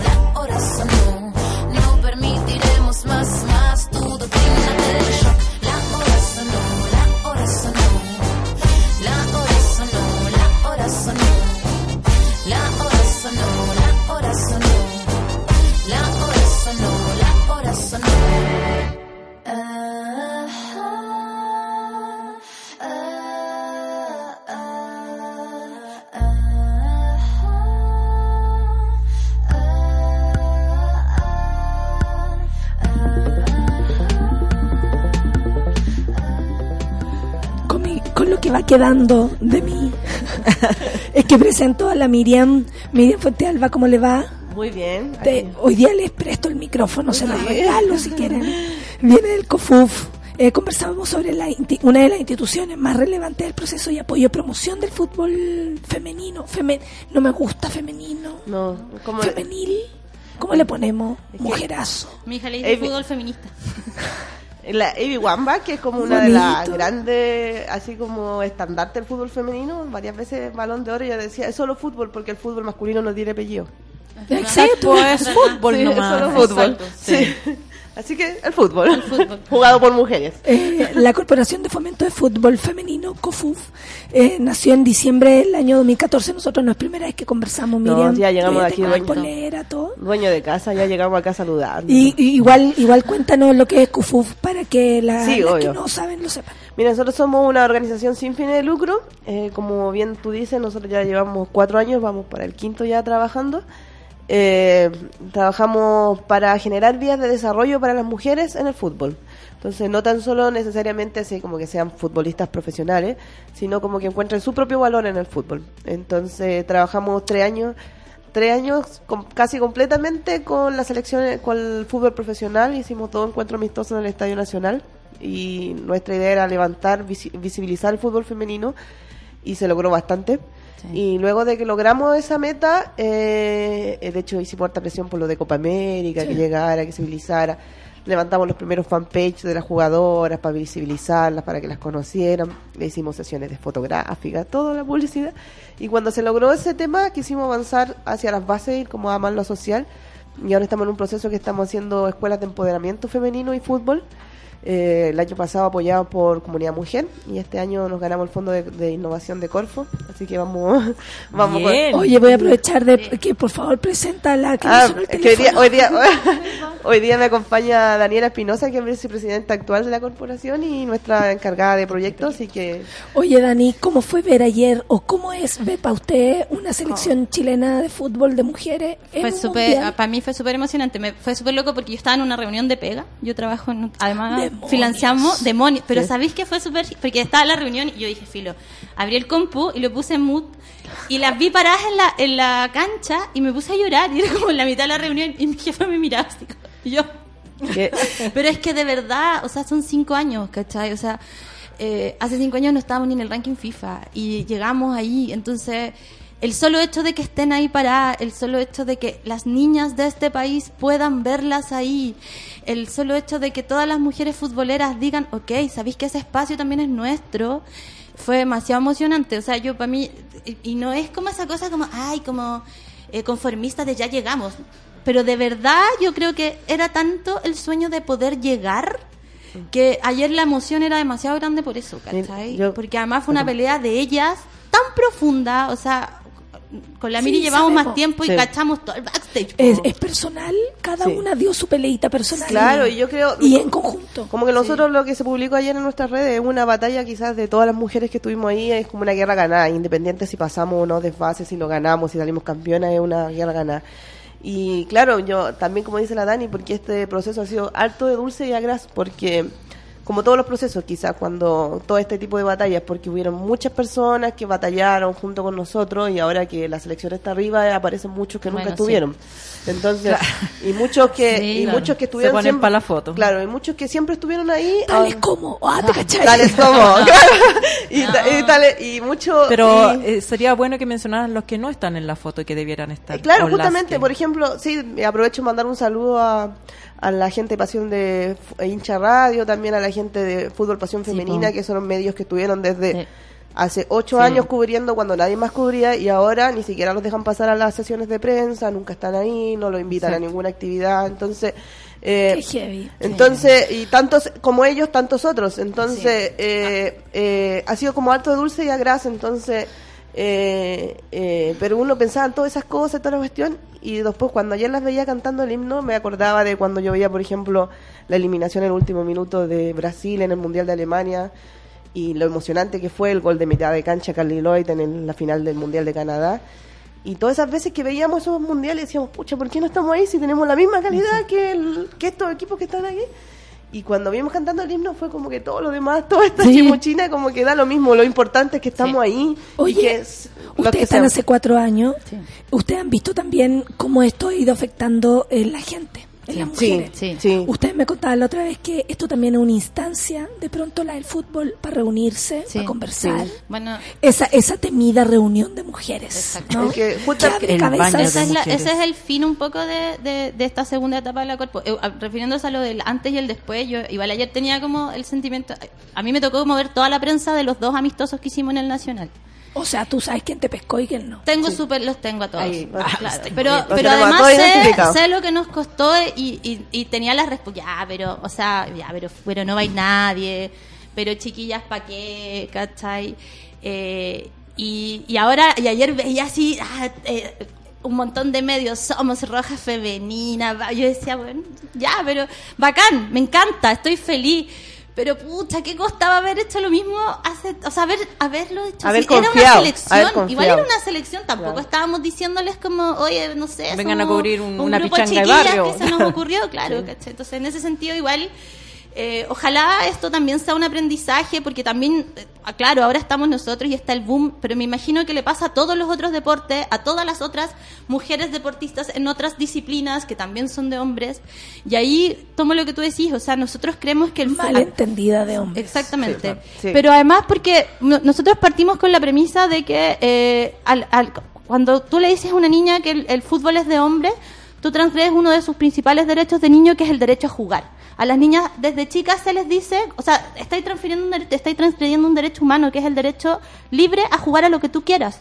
Porque en el fondo se les dice y se les decía como las niñitas adentro a las muñecas y los niños a la calle. Y desde ese instante el espacio público pasa a ser de los hombres y no de las mujeres. Entonces, lo que está pasando con el fútbol femenino y que es lo bonito que nos pasa ponte tú a nosotras cuando Y hacemos torneo. probablemente por esa razón que se sienten más dueños de hacer lo que quieran, incluso Sí, con una en Sí, un po. espacio público. Exactamente, Claro. porque siempre ha sido de ellos, del Porque grupo, saben del local. y conocen la calle. Sí. Exacto. Y lo que nosotros también poníamos allá en el, en el Insta ayer también, que eh, ha sido súper importante el trabajo de esta selección, y ya por eso decimos un logro, un logro alcanzado, porque consiguieron un respeto no tan solo para ella, sino como para todas las mujeres que jugamos fútbol Sí, en las canchas. O sea, Claro, para, la- hasta- para la misma niña que le dice a sus papás quiero jugar fútbol y el papá no lo, no lo va a mirar raro y le va a decir, pucha. Que igual A dejar nosotros nos sí, pasaba que hace, no sé, tres años las niñas iban a jugar al barrio en pichanga y les gritaban de todo. Ahora Sí, ya po. eso no se da. No, ahora nos van a mirar. Las pichangas de la COFU fue súper bonito. Hicimos la final de un torneo y teníamos público. Y eran los mismos del barrio, la gente de... bueno, nosotros tenemos una escuela en la población Santa Julia, eh, una escuela de adultas y de niñas, y lo que, lo que pasó fue que la gente sacó las sillas porque el partido era muy bueno. Y los, y, los, y los vecinos, oye, como que son buenas, y terminan como haciendo barra, y es como, obvio que sí, obvio que son buenas. Como necesitábamos que nos dejaran jugar y estamos tomándonos esos espacios, porque esos espacios también son nuestros, porque además lo bonito que pasa con el fútbol es que remite a la mujer nuevamente a lo colectivo. En general los deportes, los deportes de mujeres son súper individuales. Nosotros no tenemos nada en contra de la zumba, pero siempre damos el mismo ejemplo, pero hay como una plaga de municipalidades que hacen zumba y la zumba es como voy, bailo y me voy. Acá tú eres equipo. Esa vecina con la que no te Claro, relacionabas, que te daba lo mismo, ahora es la que te da los pases. Entonces ya nunca más te dan lo mismo tus vecinas ni tus pares, ¿cachai? Porque pasáis a generar un, un vínculo eh, que nosotros lo hemos visto. Claro, y hay muchos roles. Pues, están las que Sí. juegan, pero además están los que van a ver los partidos, Claro. los que la, la que va a hacer los sándwiches, la que no sé, pues hay distintas eh, vidas en torno, en torno al Un fútbol. ejemplo súper, súper así tangi- tangible de esto fue, eh, y le mando un saludo a nuestra Coté, delantera de nuestro equipo, Las Panteras, Las Panteras, eh, que ella se fue a despedir hace poco del equipo y nos decía, porque se ganó una beca en España, y nos decía, si yo no hubiera estado en este taller, yo no hubiera postulado la beca, porque no me hubiera sentido capaz de, haber, de haberla Sí. ganado. Y después de estos seis meses que llevo jugando fútbol aquí, postulé la beca y me la gané. Eso es, sí. es fuerte. Claro, claro, de, empoderarse, de sentirse claro. de ganadora, de sentirte de tu propio tu propio poder. Miriam Dani, ¿cuáles son las urgencias, por ejemplo, para el proceso que viene? Las cabras terminan el mundial eh, y qué va a pasar? Yo creo, mira, eso es súper importante, yo creo, porque aquí nosotros vivimos un proceso súper similar, mundial sub 20 trabajaron, después hubo el cambio de proceso, todo el asunto, y lo vivimos incluso con otros deportes, Nicolás Mazú, González, cuando estaban ahí en la cresta de la ola, estaban todas las calles inundadas de niños jugando al tenis, y ahora no tenemos recambio. Entonces, yo creo... ¿Verdad? Sí, Sí, po. po. Entonces, es súper importante no perder este momento, independiente de los resultados. Eh, independiente porque ayer yo veía muchos comentarios en Twitter de gente que no, no cambia en el control remoto, el único ejercicio que hace y está Sí, criticando. Entonces, futbolistas de sillón, les decimos con cariño. Entonces, es súper importante que, que el apoyo no pase por los resultados. Exacto. Y que, claro, Que y no sea la cuestión, ah, Y perdón, además ya, si la masculina también parte perdiendo todos los mundiales. Como Sí. que yo no soy tan políticamente correcta como Sí. loco, ¿qué onda? ¿Cachai? Pero Como- ¿cómo demorar pero- mil años en ganar Sí. una? Sí, Sí, ya, entonces, como- pero yo creo que lo importante Tuvimos es que, mucha paciencia. es que no se pierda el proceso, con tal como se perdió el de Mundial Sub-20, que continúe el apoyo, que continúen. O sea, nosotros cuando tomamos la selección y hicimos los dos amistosos fue porque la selección estaba fuera del ranking porque lleva cuatro años de inactividad. Entonces, eh, que no vuelva, que, que quedemos eliminados del Mundial y que no tengamos otro amistoso Mm. hasta que vuelva el proceso Copa América.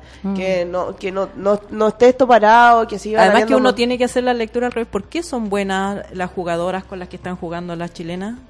Claro, Mm. claro. ¿Son de otra raza? No. Son, llevan muchos años. Son Claro. países donde las mujeres llevan jugando Sí, muchos mira, más años que en. Chile. Hay un Entonces, fut- buenas condiciones. Mira, claro, tienen cuando el tiempo que tienen el tiempo, la legitimidad, el reconocimiento, y entonces, eh, obviamente que la, la, la, la experiencia hay, hay un... Mira, Yo quiero un ser mala un poquito. Un poquito. Es cierto que la administración de Hadwe hizo que se cayera aún más. Sí. Sí. eh, O sea, te eh, la dejo, Ale. Eh, se cayera aún Sí. más el fútbol femenino. O sea, de hecho hay un hay un, el- hay un rumor, hay un rumor que bueno, pelambre esto ya, pero Pero- pero que siempre decía que el rumor, eh, Hadwe lo que él pretendía era cerrar la rama femenina, Y- sea, que no hubiera Oh, torneo, sí. porque le generaba un gasto. Pero eh, la FIFA finalmente le dijo, ustedes si afilian una, una, una línea no la pueden desafiliar. O sea, entonces él básicamente lo que hacía es que la... Pero la dejaba morir. La agobiaba, la agobiaba para que se muriera. exacto. Esa era la idea. Entonces, no hubo, en todo su periodo, no hubo ningún intento por hacer algo por el fútbol femenino, nada. Entonces, Ya, y yo creo... quiero, eh, también como soy mala, quiero hacerles una pre- Ella es la más peligrosa de Chile. la Sí. Mala, mala, mala. Nah. Eh, yo no soy futbolera, ni no soy particularmente en un deporte que me, que me atraiga particularmente, pero siempre miro los, eh, los partidos así como de copas. Y me llama la atención que eh, las chicas están jugando eh, un mundial y mandan casi no hay cobertura permanente de prensa o de los par- de los Mm. canales que cubren Y Copa fútbol América todo. No. y están todos en Copa América están Sí. todos en Sí. Copa América y todas las estrellas y todos en Sí. Copa América y entonces están hablando a- Alexis Sánchez está resfriado o no está resfriado le, le- le- Sí, pues. se tiró un peo no se tiró o sea, todo, todo es, y, y toda la información es aire, porque no todavía no, no, No pasa jugaba, no nada, pasa nada, no. es aire que viene, que no viene. Y entonces el, el nivel de conocimiento que tiene la población de cada jugador, de su Es estado de bajo. ánimo, de todo, es, es enorme. En cambio, Claro. la chica, un despacho, 10 minutos del ¿Y sabéis que partido, eso- no lo transmitieron en directo, o sea... Eso es súper No complejo. transmiten los otros partidos del mundial no y no los se hace un Sí, contexto claro. de lo que está pasando. Cuando Y- Chile está ¿y jugando un qué? mundial, aunque esté en el ult- eh, los Y- hombres, digamos, están en el último lugar, pero se transmiten todos los partidos y hay equipos y los Sí, mandan y a- la gente conoce a, los Tumbuctú. jugadores, entonces puede opinar de los cambios, Claro, ¿cachai? Con la claro. masculina. Porque tú ayer hablábamos con la Miriam, lo mismo que decía la Miriam, como haber metido un centro y una delantera más rápida, como con, con- cambiando las jugadoras, metiendo la cote, metiendo la, a la aguantado, ¿cachai? Pero esos comentarios técnicos, uno los, uno los puede hacer de los hombres. Como, ay, perdieron porque el profe metió tarde. Faltó- ¿Y por qué no? faltó Marcelo Díaz, Alexis entró tarde.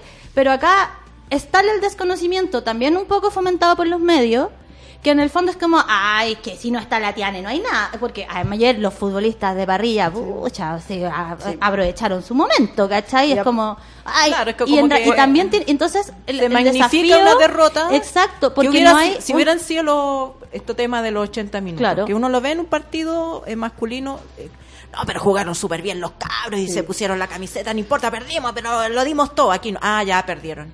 Perdieron, puedo pues ser- claro, así como y ya. si chao. puede ser un poquito más chauvinista quizás, pero eh, las chicas hasta hace poco jugaban sin premio, o sea, jugaban Sí. por el, el orgullo de vestir tu camiseta. Y si yo creo que lo hubiera preguntado en ese momento, dicen me da lo mismo, porque cuando uno cuando cuando uno siente la camiseta es un orgullo vestirla y le podéis preguntar a cualquiera del Team Chile que no recibe sueldo y estar orgulloso de representar a Chile incluso a coste propio en otros países. Exacto. Entonces, y a diferencia eh, de la masculina, quizás que sí recibían premios y parecía a veces que venían a hacer sus trámites personales. Porque venían acá y en vez de estar prese- representa- pensando que tengo que jugar contra Uruguay, contra Paraguay, estoy grabando un comercial con Huawei, estoy haciendo esto, estoy haciendo esto otro. En cambio, las chicas están en esto. en, en esto y en esto y hay harto renuncio súper importante. O sea, por ejemplo, hablamos de Alexis Sánchez, To- Tocopilla, la pobreza y toda la cuestión. Javiera Toro ayer que dio la vida, bueno, y yo en verdad me saco el sombrero, Sí. nunca pensé que, o sea, yo sabía que era una gran jugadora, pero ayer se destapó. La Javi tuvo un hijo súper joven, ella es de Tocopilla, de hecho le dicen la Tocopilla, y tuvo que dejar a su hijo solo en Tocopilla para poder representar a Chile, porque no, no puede ser, no, ella no, y ella está jugando choca en Santiago y no puede estar con su hijo. Entonces, lo mismo con la Cote Urrutia, que está jugando en Brasil y está su hija acá. Y hubo que- Entonces, ¿quién- a- alguien tuvo una pérdida ayer que a- alguien falleció, no alcancé a, a entender qué pariente, pero sí, No, no de una jugadora. sí, una también, jugadora sí. tuvo y, y- y tienen que seguir jugando, o sea, entonces, jugando, claro, claro. Y eso se enaltece en el caso de los hombres. Claro. Sí, no, en el caso claro, del hombre, pasa. claro. Lo que pasa es que además se enaltece porque están en tu inconsciente colectivo, ¿cachai? Como que tú sabí, te sabís toda la historia, porque antes del mundial de, el- del, del mundial de anterior, todos, claro. o sea, hicieron programas especiales donde caminar, o sea, llevaron a las mamás, las conocieron, una semana con la mamá de de no sé quién, una mamá Caminando por la playa. Sí, Sí, claro. O sea, les conocí los pero, los conocí- perros, pero además les hicieron perros. programas especiales, micro docu- documentales dedicados en que un capítulo por seleccionado, me acuerdo, ¿cachai? Versus en para Sudáfrica, ponte tú. Hubo todo un despliegue que permitió que nosotros sepamos, el cabro chico todos los el cabro chico todas esas cosas vienen de ahí, ¿cachai? Uno sabe quién es la mamá de Gary, que vivía, que los vecinos de San Carlos, que todas esas historias que, que finalmente también generan empatía, Sí. Eh, eh, son las que te permiten como relacionarte con los jugadores de otra manera. Y yo creo que en eso sí los medios están al debe, porque además, o sea, donde tú está el álbum del mundial. Y las niñas, de verdad, o sea, la- hay un Se público, vendió se vendió Sí. súper bien. O sea, la camiseta fue récord de venta su primer día. Sí, camiseta entonces hay un, de que hay interés, hay interés. Pero insiste en, en que la No no venden. Claro, Claro, y mira, no la- no. yo Pero eso es como una información. Y yo creo que no tan solo el despliegue de nuestra selección, porque yo creo que por todos los que seguimos fútbol Sí, femenino, po. porque es la oportunidad tan importante de ver mundial femenino, porque esto es un problema de todo el femenino en el mundo, entonces que tiene poco, poco digamos, cobertura. Entonces, tú ves a las grandes estrellas que son, en verdad tienen magia para jugar. Sí. Mira, yo estudié estética y debo decir, cuando yo estudié en eh, cine, y, y pasa eso que cuando tú ves una obra de arte como que te conmoví un poco y puede sonar muy No, yo pero pero me, me te conmoví. Y cuando la primera vez que yo fui a grabar y vi a la Estefanía Banini, que hoy día es la estrella de Argentina, jugar, en verdad me pareció eso como de conmoverme Mágico. con, verla jugar. Sí. En verdad ella es mágica verla jugar. Y yo, ¿cuántas veces voy a tener la posibilidad de ver sus partidos por el Sevilla, por ejemplo? Exacto. Porque no lo transmiten, entonces tengo que saber que justo hoy día va a jugar para conectarme, a veces no tengo esa información, pero si en el Mundial puedo ver sus partidos con Argentina. Entonces, pero acá no llegan, entonces tengo que buscarlo por ESPN y no sé qué, buscar los partidos, entonces, para eso es importante el Mundial porque ¿cuándo más puedo Y ver porque las niñas y las mujeres queremos ver fútbol. Y eh, entonces es ¿Qué han súper... escuchado ustedes de las niñas, por ejemplo, que quieren ser futbolistas, que quieren todo lo que están Ah. Sí, viendo? sí, es que yo creo Sí. que nosotros tenemos, bueno, ahora nuestra escuela, justamente así que para que nos apoyen por razones de fondo, estamos ahí suspendida con la escuela infantil, tenemos solo la vamos, adulta, estamos la adulta y estamos buscando fondos para abrir la adulta, la infantil. Y cuando teníamos las dos escuelas era súper, súper, súper, eh, eh, así como tangible el cambio, porque para la adulta era una reivindicación, así yo juego fútbol porque no me dejaron. Para las niñas ya no es tema, y eso Sí. se ve que es el cambio generacional. Yo quiero jugar a la pelota porque me gusta, y no me Sí. importa si soy buena, Claro, no, no esto- voy a preguntar si puedo. si puedo, vengo y juego. Entonces, y fue muy lindo porque nosotros, antes esa cancha es como media abierta, entonces igual se meten hartos niños al barrio, ahí en Santa Julia, como pasa el momento, lo que hacen es jugar a la pelota. Ok. Nosotros llegábamos con las niñas y estaba llena de niñitos peloteando. pues. Entonces le teníamos que decir, oye chiquillos, por favor, la cancha que vamos a jugar. Al principio se molestaban porque iban a jugar las niñas. Y después como que ya, yo te paso el balón y a jugar Sí, así como claro, eso- no, es muy de pelotero. Y eso como- también, de que puede- Le- ¿por qué no sirve pueden jugar juntos? Claro, y Sí, eso no. también les sirve a ellos para aprender también a respetar. Y, y vuelvo un poquito a lo que tú me decías, que es lo que faltaba. Y creo que eh, va a seguir avanzando este fútbol femenino. Eso justamente falta, las niñas. Sí. Porque, por ejemplo, el domingo nos vamos a enfrentar a Estados Unidos. Sí. Alex Morgan, que es como la estrella, partió Sí. entrenando a los 5 años. Y nosotras, nuestra Tiane, a los 15. Entonces, ya hay una diferencia para... Igual se los va a atajar. Sí, no, pero, pero es importante que todas estas niñas, que son Hay una muchas... diferencia generacional, Exacto. claro, de entrenamiento que para Sí, gente que sabe deporte, sí. eso impacta mucho. y en cualquier disciplina. En Sí, cualquier claro. disciplina, entonces yo creo que ahora es el momento para tomar a las generaciones Exacto. infantiles, prepararlas bien para que en 10 años más podamos tener una Exacto. selección como la de Estados Unidos. Y que todas esas niñas, que lo que te decía, tienen muchas ganas de jugar y tienen muchas ganas de ver fútbol, tengan donde hacerlo. Puedan ir, o sea, sea fácil, las municipalidades se pongan las pilas. eh, Nosotros tenemos la escuela disponible, pero además, sino que armen escuelas de fútbol, que los colegios instalen el fútbol, porque en los colegios el taller de fútbol es desde kinder y el de fútbol femenino es de segundo de tercero básico. ¿Cachai? Hay, hay, hay- y eso sucede. En las, no todas las municipalidades, todas las municipalidades tienen taller de fútbol de, de niños. Y no, no todas tienen taller de fútbol femenino para niñas. No todas las niñas, no todas las niñas que quieren jugar a la pelota tienen donde jugar. Menos ver. A mí me pasa al revés. Bueno, mi hija como que mm, me ha tenido que acompañar a todos los eventos que hacemos de la COFUF. Entonces, como que la Tere, su primer acercamiento al fútbol femenino, al fútbol fue al femenino. ¿Cachai? Entró a la cancha, conoce a las seleccionadas, ha estado en la cancha del Nacional viéndolas jugar. Entonces me acuerdo que fue como, un día la llamo y le digo, Tere, jugaba la masculina. Le digo, Tere, va a jugar la selección. Y la pone y me dice, mamá, no están las niñas. Hay unos niños, era, tenía cuatro, cinco años. Hay unos niños jugando. ¿Dónde están las? No, yo quiero ver a las niñas, no a los niños. Y era como, pucha, mi amor, como, y fue súper heavy porque recién pudo ver a las niñas por televisión dos años después. Dos años después. ¿Cachai? sea, y ahora, ojalá acuerdo- no paren de, de Se dar. tienen que unir muchos aspectos, eso sí. Sí, Eh, son lo mediático, lo económico, Exacto. la, la conciencia de lo que se está aplicando con esto, ya sea este deporte o cualquier O otro. cualquier otro, porque lo que eso mismo también... que decía la, la- perdón. Por ejemplo, también pasa, y que yo lo vivo, lo vivo con mis hijos que son hombres, la, la, eh, como el juego masculino es fútbol. Y si no le gusta el fútbol, es un otro. paria. No. Sí. Es Claro. un paria. no, Sí. Es como... Sí, eso también lo atrapa a ellos. Sí, pues, porque, o sea, tengo que jugar fútbol aunque no me y guste. ese espacio de ese lata. niño lo puede usar una niña. Eh, Claro, porque Claro. le así como Claro. forzado. Es que el fútbol es un juego muy colectivo que genera muchos lazos y muchos vínculos. Los compañeritos de curso que juegan fútbol generan una Son relación los- de niños. Pero los que no- Pero son los no, alfa. los que no, claro, los que no es súper heavy, pero Claro. además es- es- eso es lo relevante del fútbol como, como dinámica social, ¿cachai?